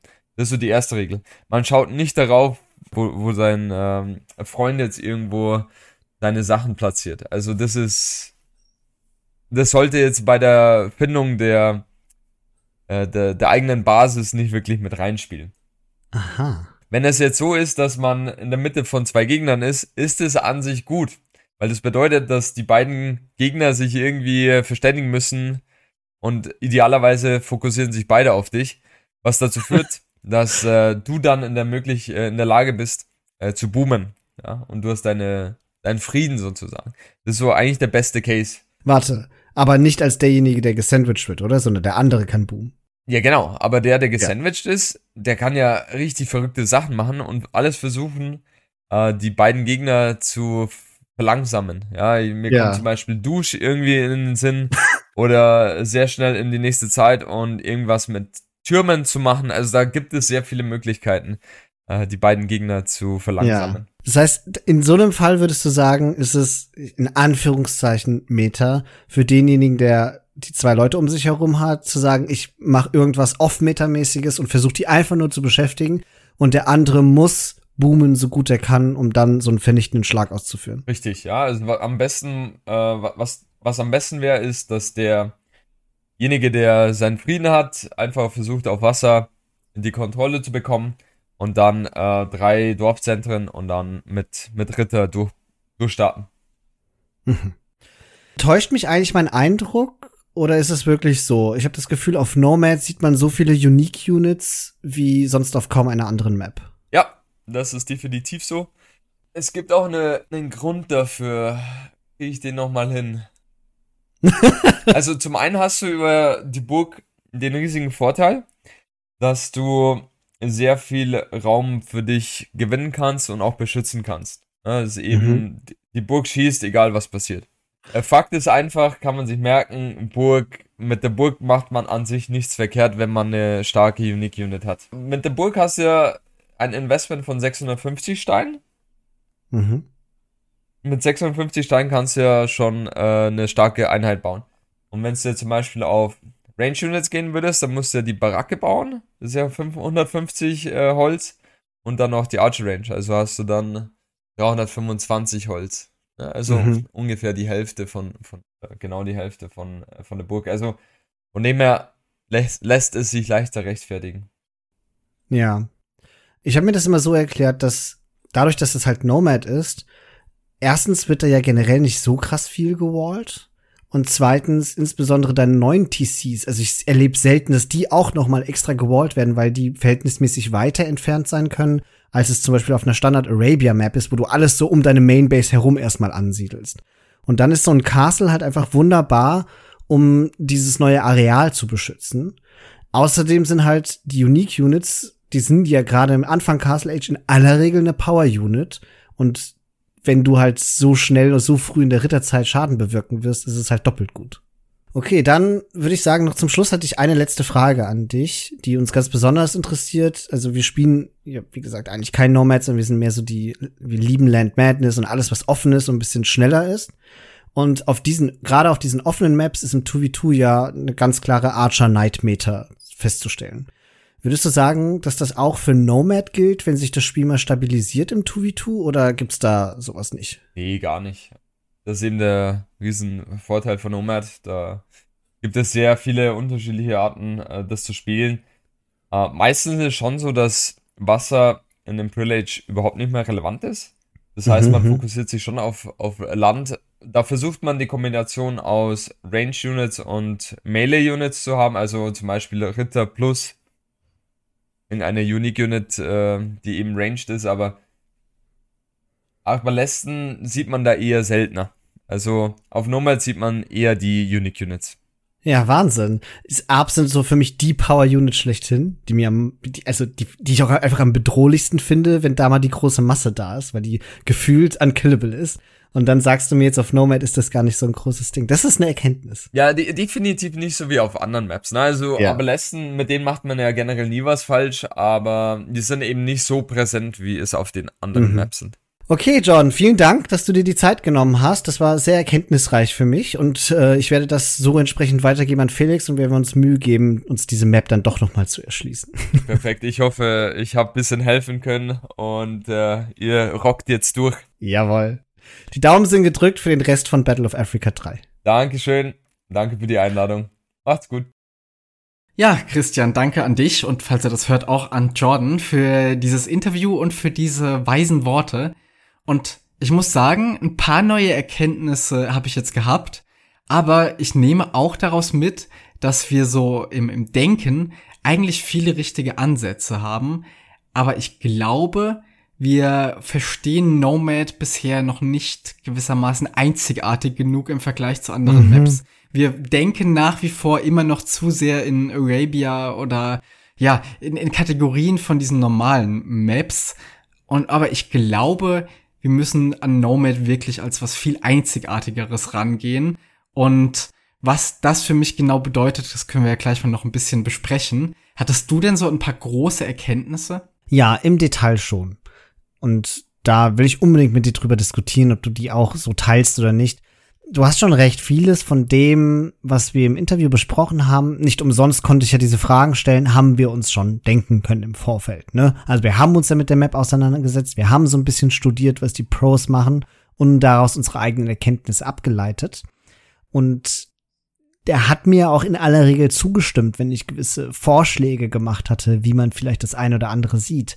Aber im Detail dann hatte er Sachen genannt, wo ich dachte, hm, also das habe ich so bewusst jedenfalls noch nicht wahrgenommen. Insbesondere, wenn es dann auch darum ging, wie man eigentlich im 2v2 genau agieren soll, nachdem man feststellt, wo die Gegner sich befinden. Das fand ich extrem wichtig, die Information. Ja, da habe ich aber auch gedacht, ha, eigentlich haben wir sowas ähnliches schon mal versucht, aber wir scheitern, glaube ich, immer damit, weil wir es dann nicht wirklich ich sag mal, genug durchziehen. Genau, wir sind nicht konsequent genug. Ja, es fehlt uns einfach die Konsequenz auf dieser Map, weil wir dann immer denken, okay, es hat keinen Sinn mehr, wir müssen jetzt umbauen. Aber ich glaube, genau das stimmt eben auf Nomad nicht. Auf vielen anderen Maps ist es wirklich so, wenn du dann, weil du gerade mal wieder eingesperrt bist zwischen den Gegnern, mit deinem anfänglichen Tower Rush oder mit deinem TC Drop oder was du da schon an allem Wahnsinn versucht hast, gescheitert bist, wo man dann einfach sagen muss, okay, das hat jetzt vielleicht nicht genug Schaden gemacht, lassen wir es sein, geben wir auf. Aber ich glaube, auf Nomad ist das nicht mhm. unbedingt das richtige Denken, sondern diese Map ist einfach so einzigartig und vor allem auch so unberechenbar, dass es für den anderen, der dadurch vielleicht auch einfach nur ein bisschen Zeit gewonnen hat, schon genügen kann, damit der das nochmal drehen kann. Und ich glaube, diese Konsequenz fehlt uns einfach noch. Wo wir dann auch teilweise gesagt haben, ja, einer von uns geht jetzt auf Fisch und der andere auf Land und so. Und dann versuchen wir aber trotzdem uns dann noch irgendwie gegenseitig zu helfen, wenn es auf der mhm. einen Seite gerade nicht so richtig läuft. Ich glaube, diese fehlende Konsequenz ist es, was uns umbringt, weil wir immer denken, in, auf anderen Maps würde das das ausbedeuten, aber das stimmt auf Nomad einfach nicht. Und ich glaube, wir müssen da wirklich einfach mehr bei unseren Plänen bleiben und das, was wir eigentlich ja wussten, konsequenter durchziehen. Und das hat mir auch, dass das Interview mit Jordan noch mal so ein bisschen gezeigt, weil er gerade bei diesen Sachen oftmals nicht gesagt hat, ja, und dann, das muss aber auch funktionieren und so, sondern er hat halt auch einfach gesagt, der eine macht dies und der andere jenes und dann klappt das schon. Und ich glaube, glaub, das, das ist eher auf dieser Map so, dass das hier auch wirklich funktionieren kann, weil das einfach so verrückt ist. Aber bis zu einem gewissen Grad muss man halt auch ein Gefühl dafür erstmal bekommen. Genau. Also einerseits muss ich das Gefühl einstellen, aber, und das meinte ich eben mit Details, ein paar Sachen können wir verbessern. Ich fand zum Beispiel unfassbar erleuchtend, als er gesagt hat, derjenige, der auf Wasser geht, muss sich wallen. Und zwar früh Ja. und großflächig. Das ist nämlich etwas, also dass der sich wallen muss, finde ich relativ klar, weil du ja kein Militär baust, weil du all dein Holz in die Fischerboote und Fireships steckst. Oder Galleys meinetwegen. Aber, dass du großflächig wallst, ist für mich erstmal kontraintuitiv, weil ich dachte, ich stecke ja mein ganzes Holz irgendwo rein, ich kann mir das nicht lau- erlauben, großflächig zu wallen. Andererseits muss man halt vielleicht auch die IQ einfach ein bisschen anders balancen, damit eben das ermöglicht wird. Und dann ergibt das aber total viel Sinn. Ich hatte nämlich ganz oft das Gefühl, wenn ich auf Wasser gegangen bin, dann kam der andere Typ mit Archern, blockiert mir mein Holz und ich kann nicht weiter auf Wasser. Wir haben deswegen schon Spiele verloren. Und der Trick ist einfach, schon im Dark Age anzufangen, großflächig zu wallen, solange der Gegner nämlich auch keinen Scout hat. Ja, und das ist etwas, wo, was auch für mich eine große Erkenntnis war, weil das wirklich was ist, was uns bisher gar nicht so klar war, obwohl das ja eigentlich voll logisch ist. Aber ich weiß nicht, wie es dir geht. Wallen war immer so was, also ich bin ja sowieso kein großer Waller, aber gerade auf Nomad ist das ja was, was man eigentlich fast nie tut, weil man denkt, ja, Town Center steht an der Woodline, im Optimalfall ist auch das Gold nicht weit weg und dann deckt man das schon so irgendwie. Am liebsten baut man dann noch, schn noch schnell ein Castle, aber so richtig mal wallen tut man da eigentlich nicht. Zumindest Ja. bisher. Äh, bisher. Das nächste Mal möchte ich derjenige sein, der auf Wasser geht und will. Das ist mir schon klar. Ich möchte es nämlich nicht sein. und ich werde mich da sowas von wallen, im Dark Age schon mit einem Wildern. Und bis ich im Feudal Age bin, habe ich schon eine komplette Wall über die Hälfte der Map gezogen. Naja, ein Viertel vielleicht. Und dahinter fange ich gleich die zweite Reihe Walls an. Einfach nur, damit ich kein Militär bauen muss und schnell ins Castle Age boome. Und dann komme ich mit wehenden Flaggen und rette dich aus den Fängen der Gegner. Ja, im Optimalfall sollte es ja so sein, dass auch ich dann Fisch habe und ich dann einfach nur boomen und auf Land gehen Ja. kann. Aber das werden wir dann mal etwas herausfinden und austarieren.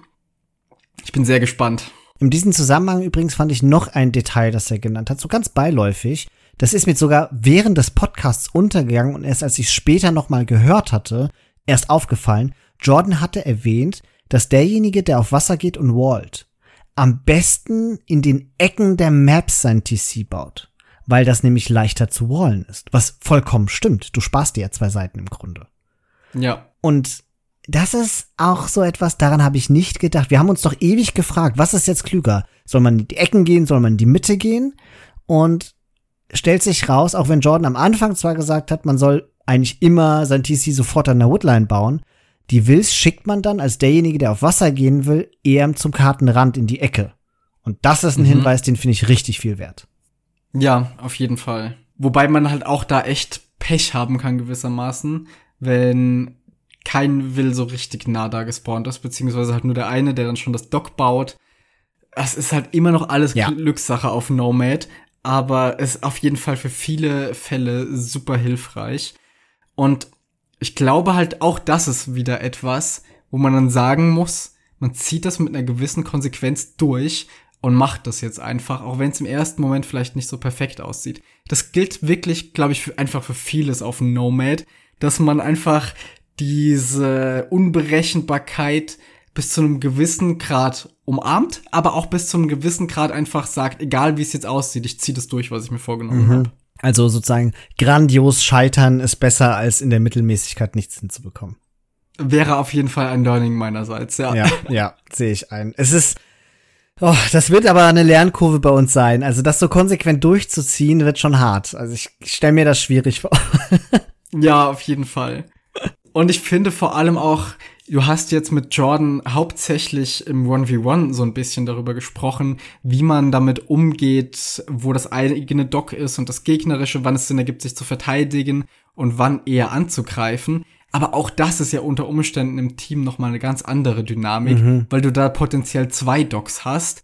Und das hätte mich jetzt noch interessiert, wie das genau auszusehen hat, aber ich glaube, auch das ist halt wirklich extrem Gefühlssache und so ein bisschen davon abhängig, wie das jetzt genau verteilt ist. Du jetzt womöglich zwischen den zwei Gegnern eingesperrt bist oder wo dein Verbündeter ist, den du ja gerade als derjenige, der auf Wasser geht, im Optimalfall noch mit beschützen solltest.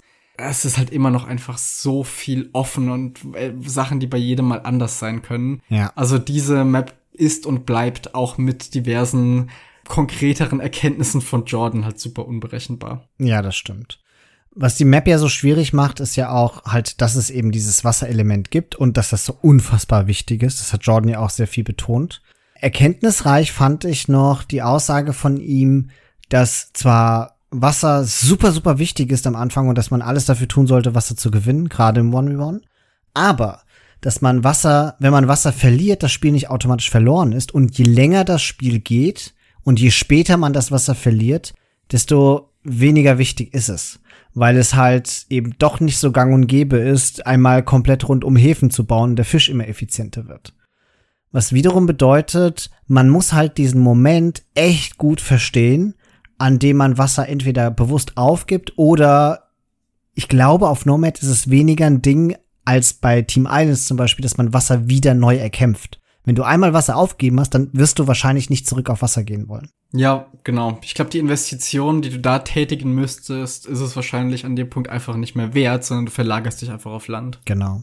Und das finde ich auch eine gute Erkenntnis, auch eine beruhigende, ehrlicherweise. Ja. Ja, auch das etwas, was man dann, glaube ich, auch einfach konsequent durchsetzen muss, dass man ab einem bestimmten Punkt dann sagt, okay, jetzt lohnt sich einfach nicht mehr. Ich gehe jetzt auf Land. Ja. Also ich habe jetzt aber für mich persönlich, ehrlicherweise, nach dem Gespräch mit Jordan, auch einfach die eigene Erkenntnis gewonnen, wenn ich Nomad spiele, egal ob im 1v1 oder im 2v2, ich glaube nicht, dass ich in Zukunft auf Wasser aggressiv spiele. Ich glaube, ich werde defensiv spielen und meinen Fisch verteidigen, bis der Gegner bei mir ist, seinen ganzen Fireships verliert. Die wird er hundertprozentig verlieren, weil ich mehr Fireships baue, weil ich nicht den ganzen Weg fahren muss, außer er ist wirklich direkt neben mir.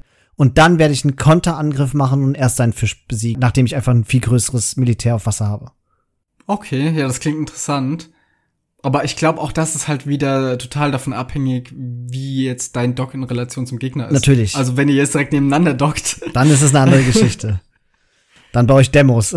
ja, genau. Und dann sind wir auf einmal in einem ganz anderen Bereich. Ja, aber gegeben den Fall, dass du nicht direkt neben deinem Gegner bist, sondern halbwegs Abstand hast, dann habe ich das Gefühl, ist es sinnvoll, defensiv zu spielen und einen Konter zu machen, statt proaktiv aggressiv zu sein, außer du hast halt denjenigen gegenüber, der zum Beispiel fast castelt, weil der kann keine Fireships bauen.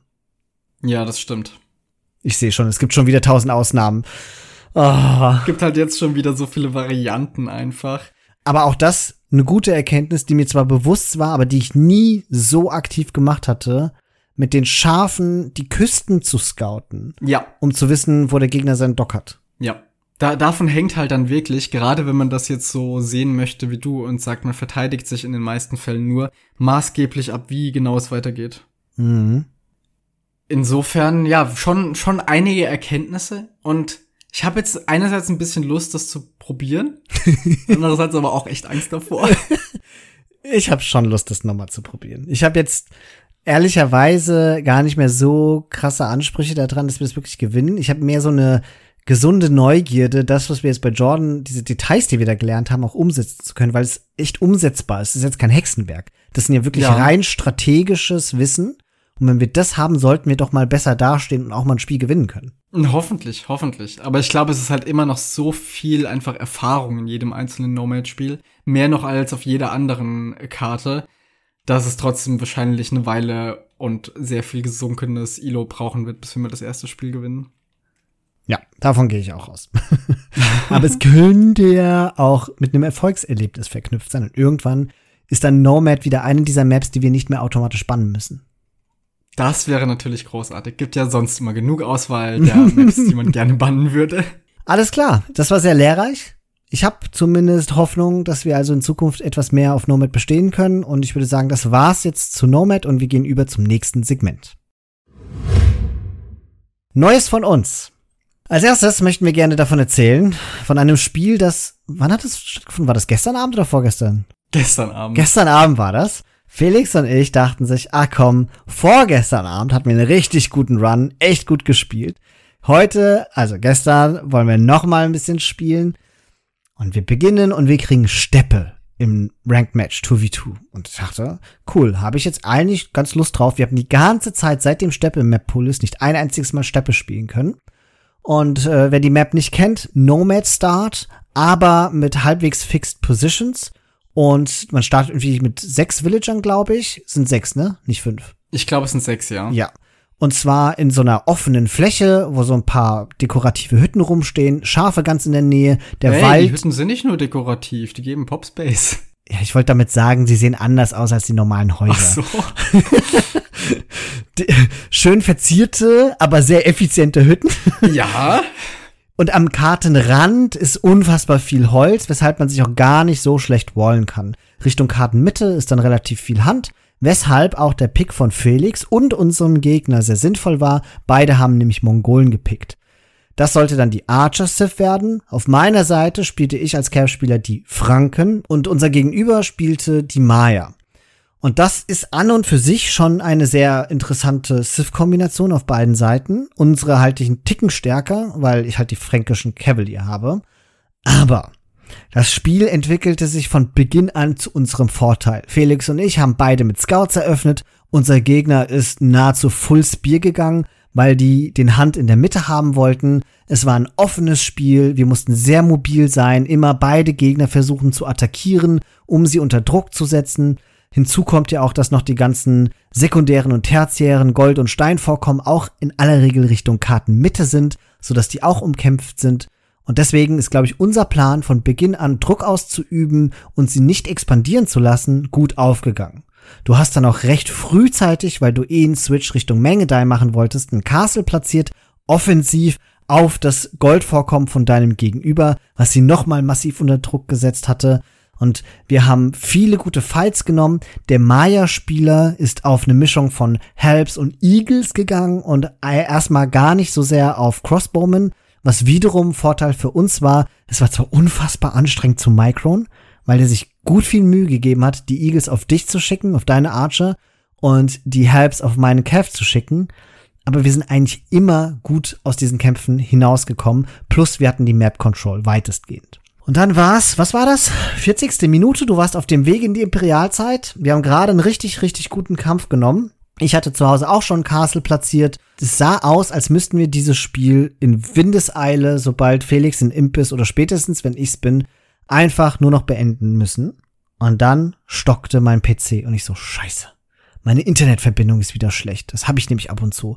Und dann ging es aber weiter und ich so, ach Gott sei Dank, es ist vorbei. Es hat nur ein paar Sekunden geleckt und weiter geht's. Dann blieb das Spiel wieder stehen und ich so, oh mein Gott, das ist aber jetzt echt heftig. Ist mein Internet weg und ich schweige und schweige, aber das Bild bleibt gefroren und es bleibt gefroren und es geht nicht weg und auf einmal schwarzer Bildschirm, ich bin auf meinem Desktop zurück. Age of Empires ist gecrashed. Es war überhaupt nicht mein Internet, das Spiel ist abgestürzt. Und ich so, Felix, dein Spiel ist abgestürzt. und ab dann ging das 2v1 los. Felix musste alleine spielen gegen die zwei Gegner, die zurückgeworfen waren. Felix hatte gefühlt doppelt so viel Score wie dein Gegenüber, den du so unter Druck gesetzt hattest. Und ich hatte noch eine Manga auf dem Feld und was waren's? Lass es 25 bis 30 Ritter, die unter deinem Castle geparkt waren. Und jetzt darf ich übergeben an dich. also ja, die, der erste Moment war halt so, oh scheiße, Christian weg, das war's wohl. Aber ich hatte so ein bisschen gehofft, weil es ja immer einen Moment dann dauert, bis der andere tatsächlich aus dem Spiel auch rausfliegt und dann aufgibt, dass sie einfach in dem Moment selbst schon aufgeben, weil wir so weit vorne waren, weil ich auch dann gerade in diesem Zwischenraum schon in Imp gekommen war. Ich habe dann auch schon angefangen, die weiter unter Druck zu setzen, habe Traps gebaut, hatte direkt Arps, habe ein paar gute Kämpfe genommen und ich wollte einfach denen möglichst schnell zeigen, hey, wir haben gerade so einen krassen Vorteil, ihr könnt auch aufgeben. Und es gab so einen kurzen Moment, wo ich dachte, er hat wirklich aufgegeben. Aber das war dann leider nur, als Christian drauf wirklich rausgeflogen war. Und ab dann war mir klar, entweder muss ich es jetzt alleine gewinnen oder das war's. Aber ich wollte noch nicht ganz aufgeben. Wie du gesagt hast, mein Score-Lead war wirklich gewaltig. Ich hatte eine gute Mangedai-Masse und war als einziger Imp. Ich hatte auch schon noch ein paar Ups an dem Punkt. Und ich dachte einfach, vielleicht kriege ich es tatsächlich noch hin. Und es spielte sich dann erstmal recht viel wirklich in der Mitte ab, wo ich versucht habe, meine Mangedai-Masse aufrecht zu erhalten. Ich wollte vor allem die paar Castles loswerden, die der Maya-Spieler da hatte, weil ich ein bisschen Angst vor Plumed Archern habe. Die schlagen sich nämlich immer erschreckend gut gegen Mangedai. Und dann früher oder später war mir aber klar, dass ich noch eine weitere Einheit brauchen würde, denn mein Nahkampfkollege mit der Kavallerie war ja ausgefallen und dementsprechend habe ich angefangen, auf ein bisschen mehr Farm-Eco umzustellen, um einfach erst Lightcav und später dann Husare bauen zu können. Und dann ging der Wahnsinn wirklich los. Also ich habe dann gerade am Anfang sehr lange noch extrem gute Kämpfe nehmen können, eben wegen meinem Tech-Vorteil. Hab die beiden wirklich sehr weit auch zurückgedrängt, hab ab und an versucht, sie ein bisschen zu raiden. Irgendwann habe ich noch in Siege Ram getaggt und habe von meinem Gegenüber wirklich mehr oder weniger die komplette Basis ausgeräumt. Der musste sich dann ganz zurückziehen zu dem Maya nach hinten, der, ich glaube, sogar Fortified Wall gemacht hat, recht schnell. Und im Grunde gehörte für eine ganze Weile die komplette Mitte mir, aber ich hab's halt auch leider nicht so richtig geschafft, sie ganz zurückzupushen, weil die dann halt auch irgendwann Imp waren. Der Maya-Spieler hatte seine Eagles mit Eldorado und unfassbar viel HP, hat dann auch irgendwann noch angefangen, Plumed Archer zu sammeln. Und ich konnte zwar immer noch gute Kämpfe dagegen nehmen, aber keine, die gut genug waren, um die beiden zurückzudrängen. Und die Zeit hat halt vollkommen gegen mich gespielt, weil natürlich klar war, wenn die sich weiter aufbauen, die haben einfach doppelt so viel Popspace wie ich. Und alleine dadurch muss ich ja früher oder später scheitern. Aber ich wollte einfach noch nicht ganz aufgeben, solange eben noch die ganze Map bis auf deren kleine Ecke mir gehört hat. Ich habe immer wieder versucht, auch mit Siege Rams da reinzukommen. Aber es sollte einfach nicht sein. Die Igel-Masse war zu stark. Und weil die zerlegen halt einfach diese Rammen. Die haben ja noch Bonus gegen Siege und ja, das, das ging immer viel zu, zu schnell, dass die kaputt waren. Und selbst wenn mal was offen war, konnten sie meistens dahinter wallen. Ab und an habe ich drei, vier Husare da reinbekommen, aber das hat halt nicht gereicht.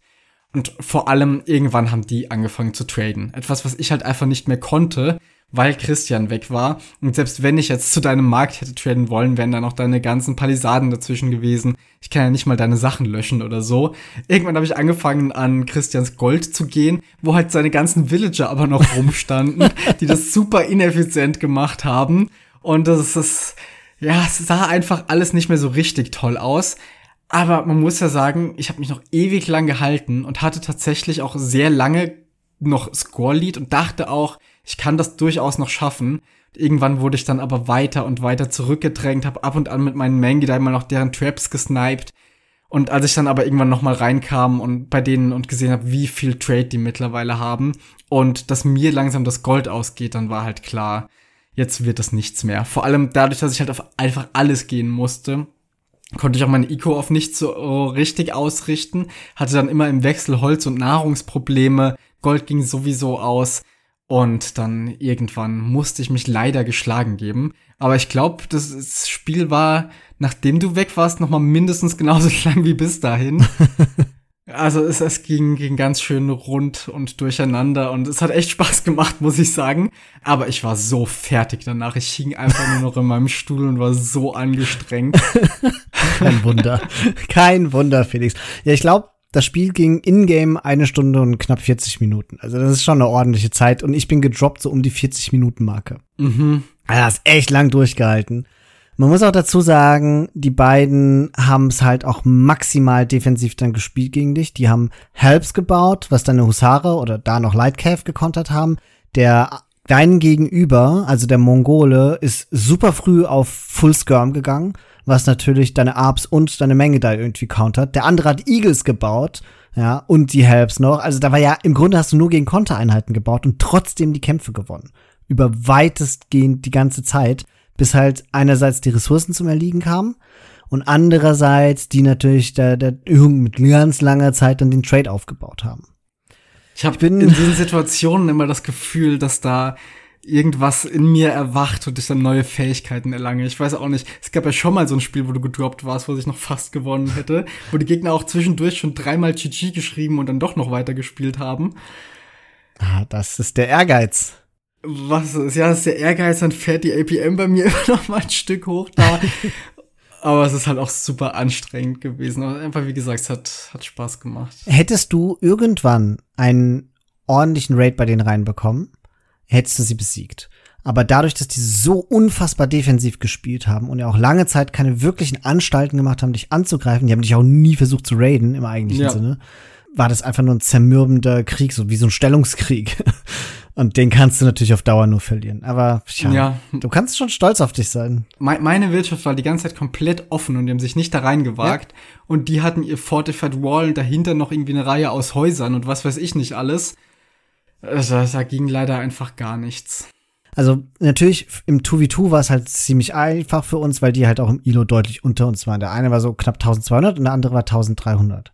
Aber wenn du jetzt mal überlegst, dass du im Late Game 2v1 gespielt hast und extrem gut gespielt hast, Felix, das ist schon eine, da kannst du dir ja schon mal und wir alle kollektiv, ja auch die Hörerschaft unter uns, dürfen dir gerne mal so virtuell auf die Schulter klopfen, dass du es hier mit so zwei Mit-ILO-Spielern echt aufnehmen kannst. Das ist schon echt starke Leistung. Danke, danke. Vielleicht, weißt du, müssen wir aus diesem Spiel auch lernen, dass wir so ein bisschen mehr unsere äh, Mr. Yo und Lix-Rollen einnehmen müssen. Weil es ja öfter mal diese Spiele gibt. Wie letztens hatten wir auch so eins, wo ich dann im Nachhinein überlegt habe, haben wir nicht zu früh aufgegeben, weil du warst ziemlich tot, aber meine Wirtschaft war schon echt krass. Da hatte ich Polen gespielt. Da hatte ich halt auch danach noch gesagt, ah, vielleicht, ich weiß nicht, wie es ausgegangen wäre, aber vielleicht, ich, ich hatte ja auch den einen Gegner schon ziemlich nieder, wäre da noch Hoffnung gewesen. Vielleicht müssen wir das noch mehr vereinnahmen für uns, diese Ah. Rollen, und das so versuchen. Es ist halt so, nicht. ich, ich muss halt dann der Lix-Typ sein, weißt du? Ja, aber das kannst du ja. Ich weiß, aber ich macht mir wenig Spaß, weil es so frustrierend ist, weil es ultimativ läuft das darauf hinaus, dass du scheiterst, nur auf lange Sicht nicht. Also du gewinnst sozusagen das Spiel, aber du verlierst den Kampf und das ist so unbefriedigend. ja. Aber ja, ja, ja, du hast recht. Ich, ich, ich versuche da einen Sinneswandel in mir aufzunehmen. Mal gucken. Nein, wenn es dir keinen Spaß macht, muss es ja auch nicht sein. Aber ich habe das Gefühl, dass wir sehr oft in diesen Situationen sind. Du bist halt auch der eher makroorientierte Spieler und kannst das halt auch. Und ich bin eher so ein Ticken der lustig. Ich habe das nie über mich so gedacht. Ich bin manchmal doch eher der mikroorientierte Spieler oder eher der militärorientierte Spieler und kann dann halt auch mal so absurde Dinge machen. Gerade im Early Game. Und das ist Ja. halt die Lix-Phase. Ja, eben. Ja, Ja, und also, das, das, das Spiel gestern, da war halt später irgendwie beides. Ich habe meine Ico umgebaut und gleichzeitig noch die Mengdai Ja. von gemicrot und die Husare. Ich weiß nicht, wie ich das geschafft das habe. ist, äh, das war überirdisch gut. Ja? Also da hast du schon eine Glanzleistung gemacht. Aber wie gesagt, mir für die Zukunft, mir wäre es lieber, wenn du in den Spielen drin bleibst. Ja, ich versuch's. Ich kann ja nichts dafür. Ähnlich übrigens, und damit würde ich jetzt die Überleitung machen zu dem zweiten Thema hier bei Neues von uns. Ich kann auch nichts dafür, dass wir im Moment so viel Ilo verlieren, würde ich mal behaupten. Genauso wenig Doch, wie du. alles deine Schuld. Ja, es war klar, dass du das hier sagen musst. Aber nein, wir haben knapp 200 Ilo verloren mittlerweile. Und ich verstehe es nicht so ganz. Und wir haben auch das Gefühl, dass es nicht nur uns so geht, sondern die Leute, gegen die wir halt sonst gespielt haben, die begegnen uns immer noch. Aber halt minus 200 Ilo. Und wir fragen uns, woher diese echt stabile Ilo-Inflation im vergangenen Monat kam. Es ist ja eine, eine Deflation. Du hast recht, Felix. Das ist natürlich eine Deflation. Also wir haben weniger ILO. Und das ist aber mehr wert, wenn man so möchte. Weil wir spielen im Moment gegen Leute, die im 1v1 deutlich höheres ILO als wir haben. Vermehrt sogar. Aber deren Team-ILO ist teilweise unter uns. Und das ist maximal verwirrend. Ja, es gab ja schon mal so eine Aktion, wo das so kollektiv nach unten gegangen ist. Auch damals so um ungefähr 200 Punkte. Aber da hat das einen ganz klaren Grund gehabt. Das war, als die Vergabe von den Punkten nach dem Spiel geändert wurde. Und das führte dazu, dass anders als davor nicht mehr Punkte aus dem Nichts erschaffen wurden letztlich, sondern dass nur noch die Punkte umverteilt wurden. Und das hat natürlich zur Folge, dass das Ganze ein bisschen absinkt, weil diese einfach, ja, in diesem Moment erst erschaffenen Punkte wegfallen und es nicht einfach mit jedem Spiel, in dem die Teams ein bisschen ungleich sind, auf einmal neue Punkte gibt. Aber sowas gab es jetzt nichts. Es wurde nichts umgestellt und trotzdem scheint sich da irgendwas zu verschieben. Und irgendwie kann das ja fast nur bedeuten, dass es irgendwie eine, eine Gruppe von Spielern gibt, die jetzt irgendwie entweder neu dazugekommen sind, die jetzt mehr spielen und diesen oberen Bereich eher für sich in Anspruch nehmen, oder dass unten welche weggefallen sind. Irgendwie sowas, oder? Ja, das muss es sein. Aber ich finde halt die zeitliche Korrelation, dass es gleichzeitig mit Battle of Africa stattfindet, irgendwie auffällig.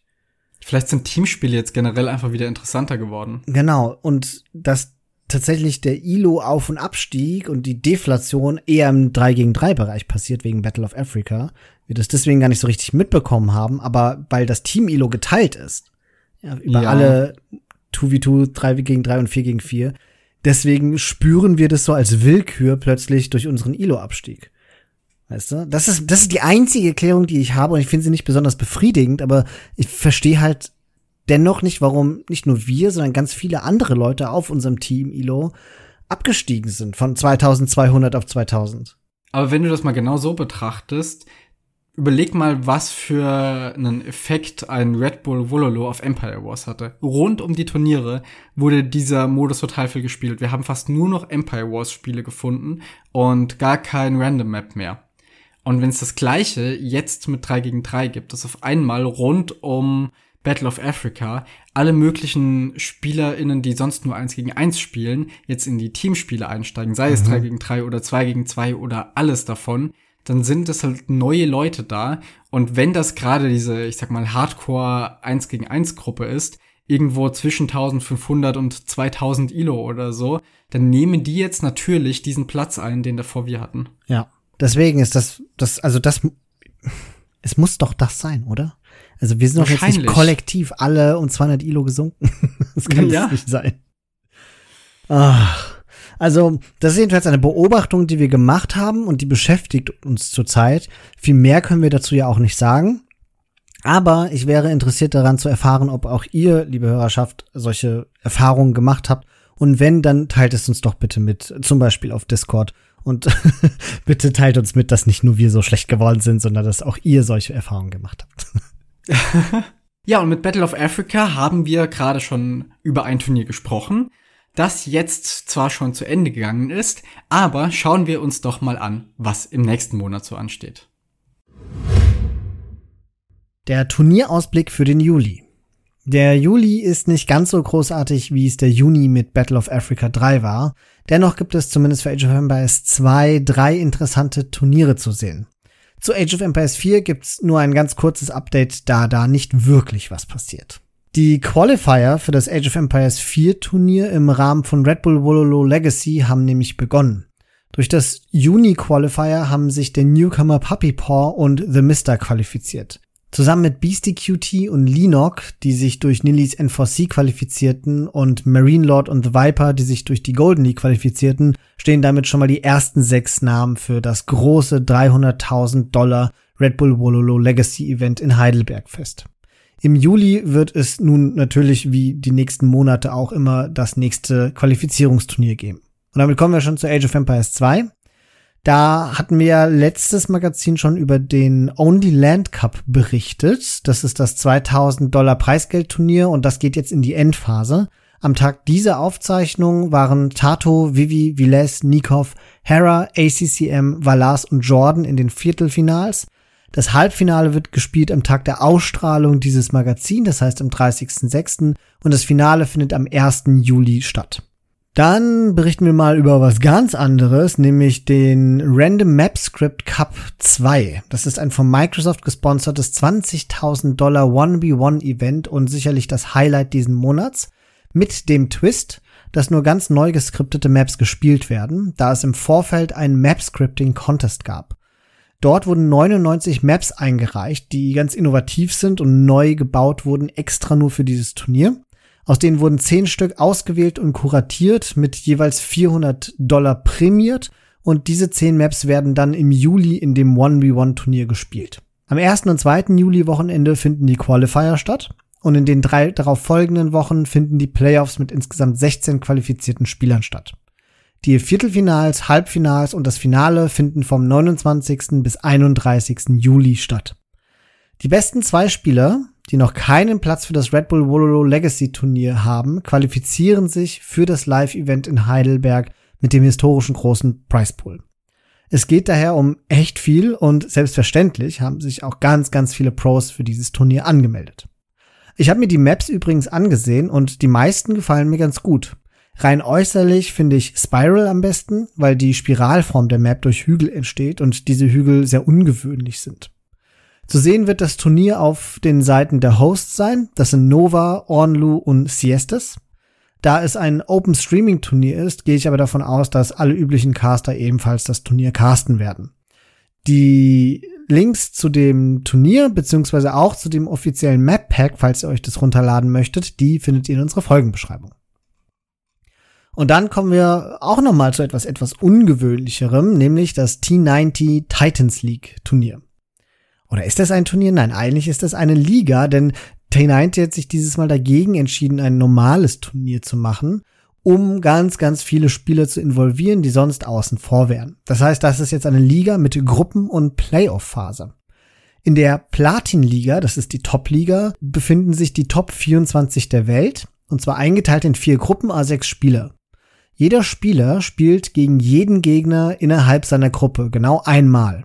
In einem solchen Set werden dann drei Spiele gespielt, ganz egal wie sie ausgehen.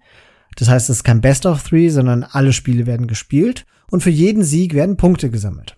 Außerdem erhält jeder Spieler 40 Dollar pro gewonnenem Spiel. Am Ende der Spieltage wird der Gruppensieger dann direkt ins Viertelfinale der Playoff-Phase gelangen. Der zweite und dritte Platz kommen in die Round of 12 mit allen anderen Zweit- und Drittplatzierten und deren Sieger dann untereinander kommen wiederum auch mit ins Viertelfinale. Insgesamt gibt es dann 17.300 Dollar in der Platin-Liga zu bekommen, wobei der Gewinner der Playoffs 2.100 Dollar erhält. Diejenigen, die den fünften und sechsten Platz in einer Gruppe gemacht haben, steigen in die Gold-Liga für die nächste Season ab. Und umgekehrt wird es wieder 24 Spieler in der Gold League geben, von denen welche am Ende der Season in die Platinum League aufsteigen oder in die dritte, also Silver League, absteigen können. In der Gold League befinden sich in Season 1 durchaus bekannte Namen wie Nili, Sito, Draken oder auch Vivi. Daher ist es auch eine sehr kompetitive Liga. Die Silberliga besteht allerdings aus 128 Spielern und ist die unterste Liga und da gibt's dann auch kein Preisgeld mehr zu gewinnen. Die erste Season der Liga läuft im Juli und August und in seinem Announcement-Video sagt T90, dass ungefähr alle sechs Monate eine neue Season starten soll. Microsoft sponsert schon mal die ersten zwei Seasons und ich denke mal, je nachdem wie gut das Turnier ankommt, wird es auch weitergeführt werden. Der Gewinner der Season 1 in der Platin Liga qualifiziert sich damit übrigens auch für das Red Bull Wololo Event im Oktober. Ich bin sehr gespannt, wie das Ligasystem ankommt und freue mich in unserem Discord von euch zu hören, wie ihr dazu steht. Das Announcement-Video und die Erläuterung des Liga-Formats findet ihr in der Folgenbeschreibung. Und das war die siebte Ausgabe unseres Age of Empires Magazins. Vielen Dank, dass ihr uns zugehört habt und unser besonderer Dank geht an unseren ersten Stone Please Unterstützer auf Steady, den lieben Nikolai. Unsere nächste Ausgabe erscheint am 31. Juli. Vergesst nicht, uns unsere wohlverdienten 5 Sterne auf Apple Podcast und Spotify zu geben. Das hilft uns nämlich dabei, gefunden zu werden. Falls ihr mehr von uns hören möchtet, dann schaut auf unserer Homepage www.startthegamealready.de vorbei. Wir haben in unserem Discord nun einen Thread zu den Magazinfolgen eröffnet und freuen uns darauf, eure Kommentare und euren Feedback zu den Magazininhalten zu hören. Außerdem könnt ihr uns dort ja auch eure Wunschthemen für zukünftige Spotlights im Magazin mitteilen und darüber abstimmen, welche Zivilisationspodcasts wir zuerst produzieren. Wir freuen uns also auf euch und danken euch für eure Unterstützung hier und auf Steady. Bis zum nächsten Mal.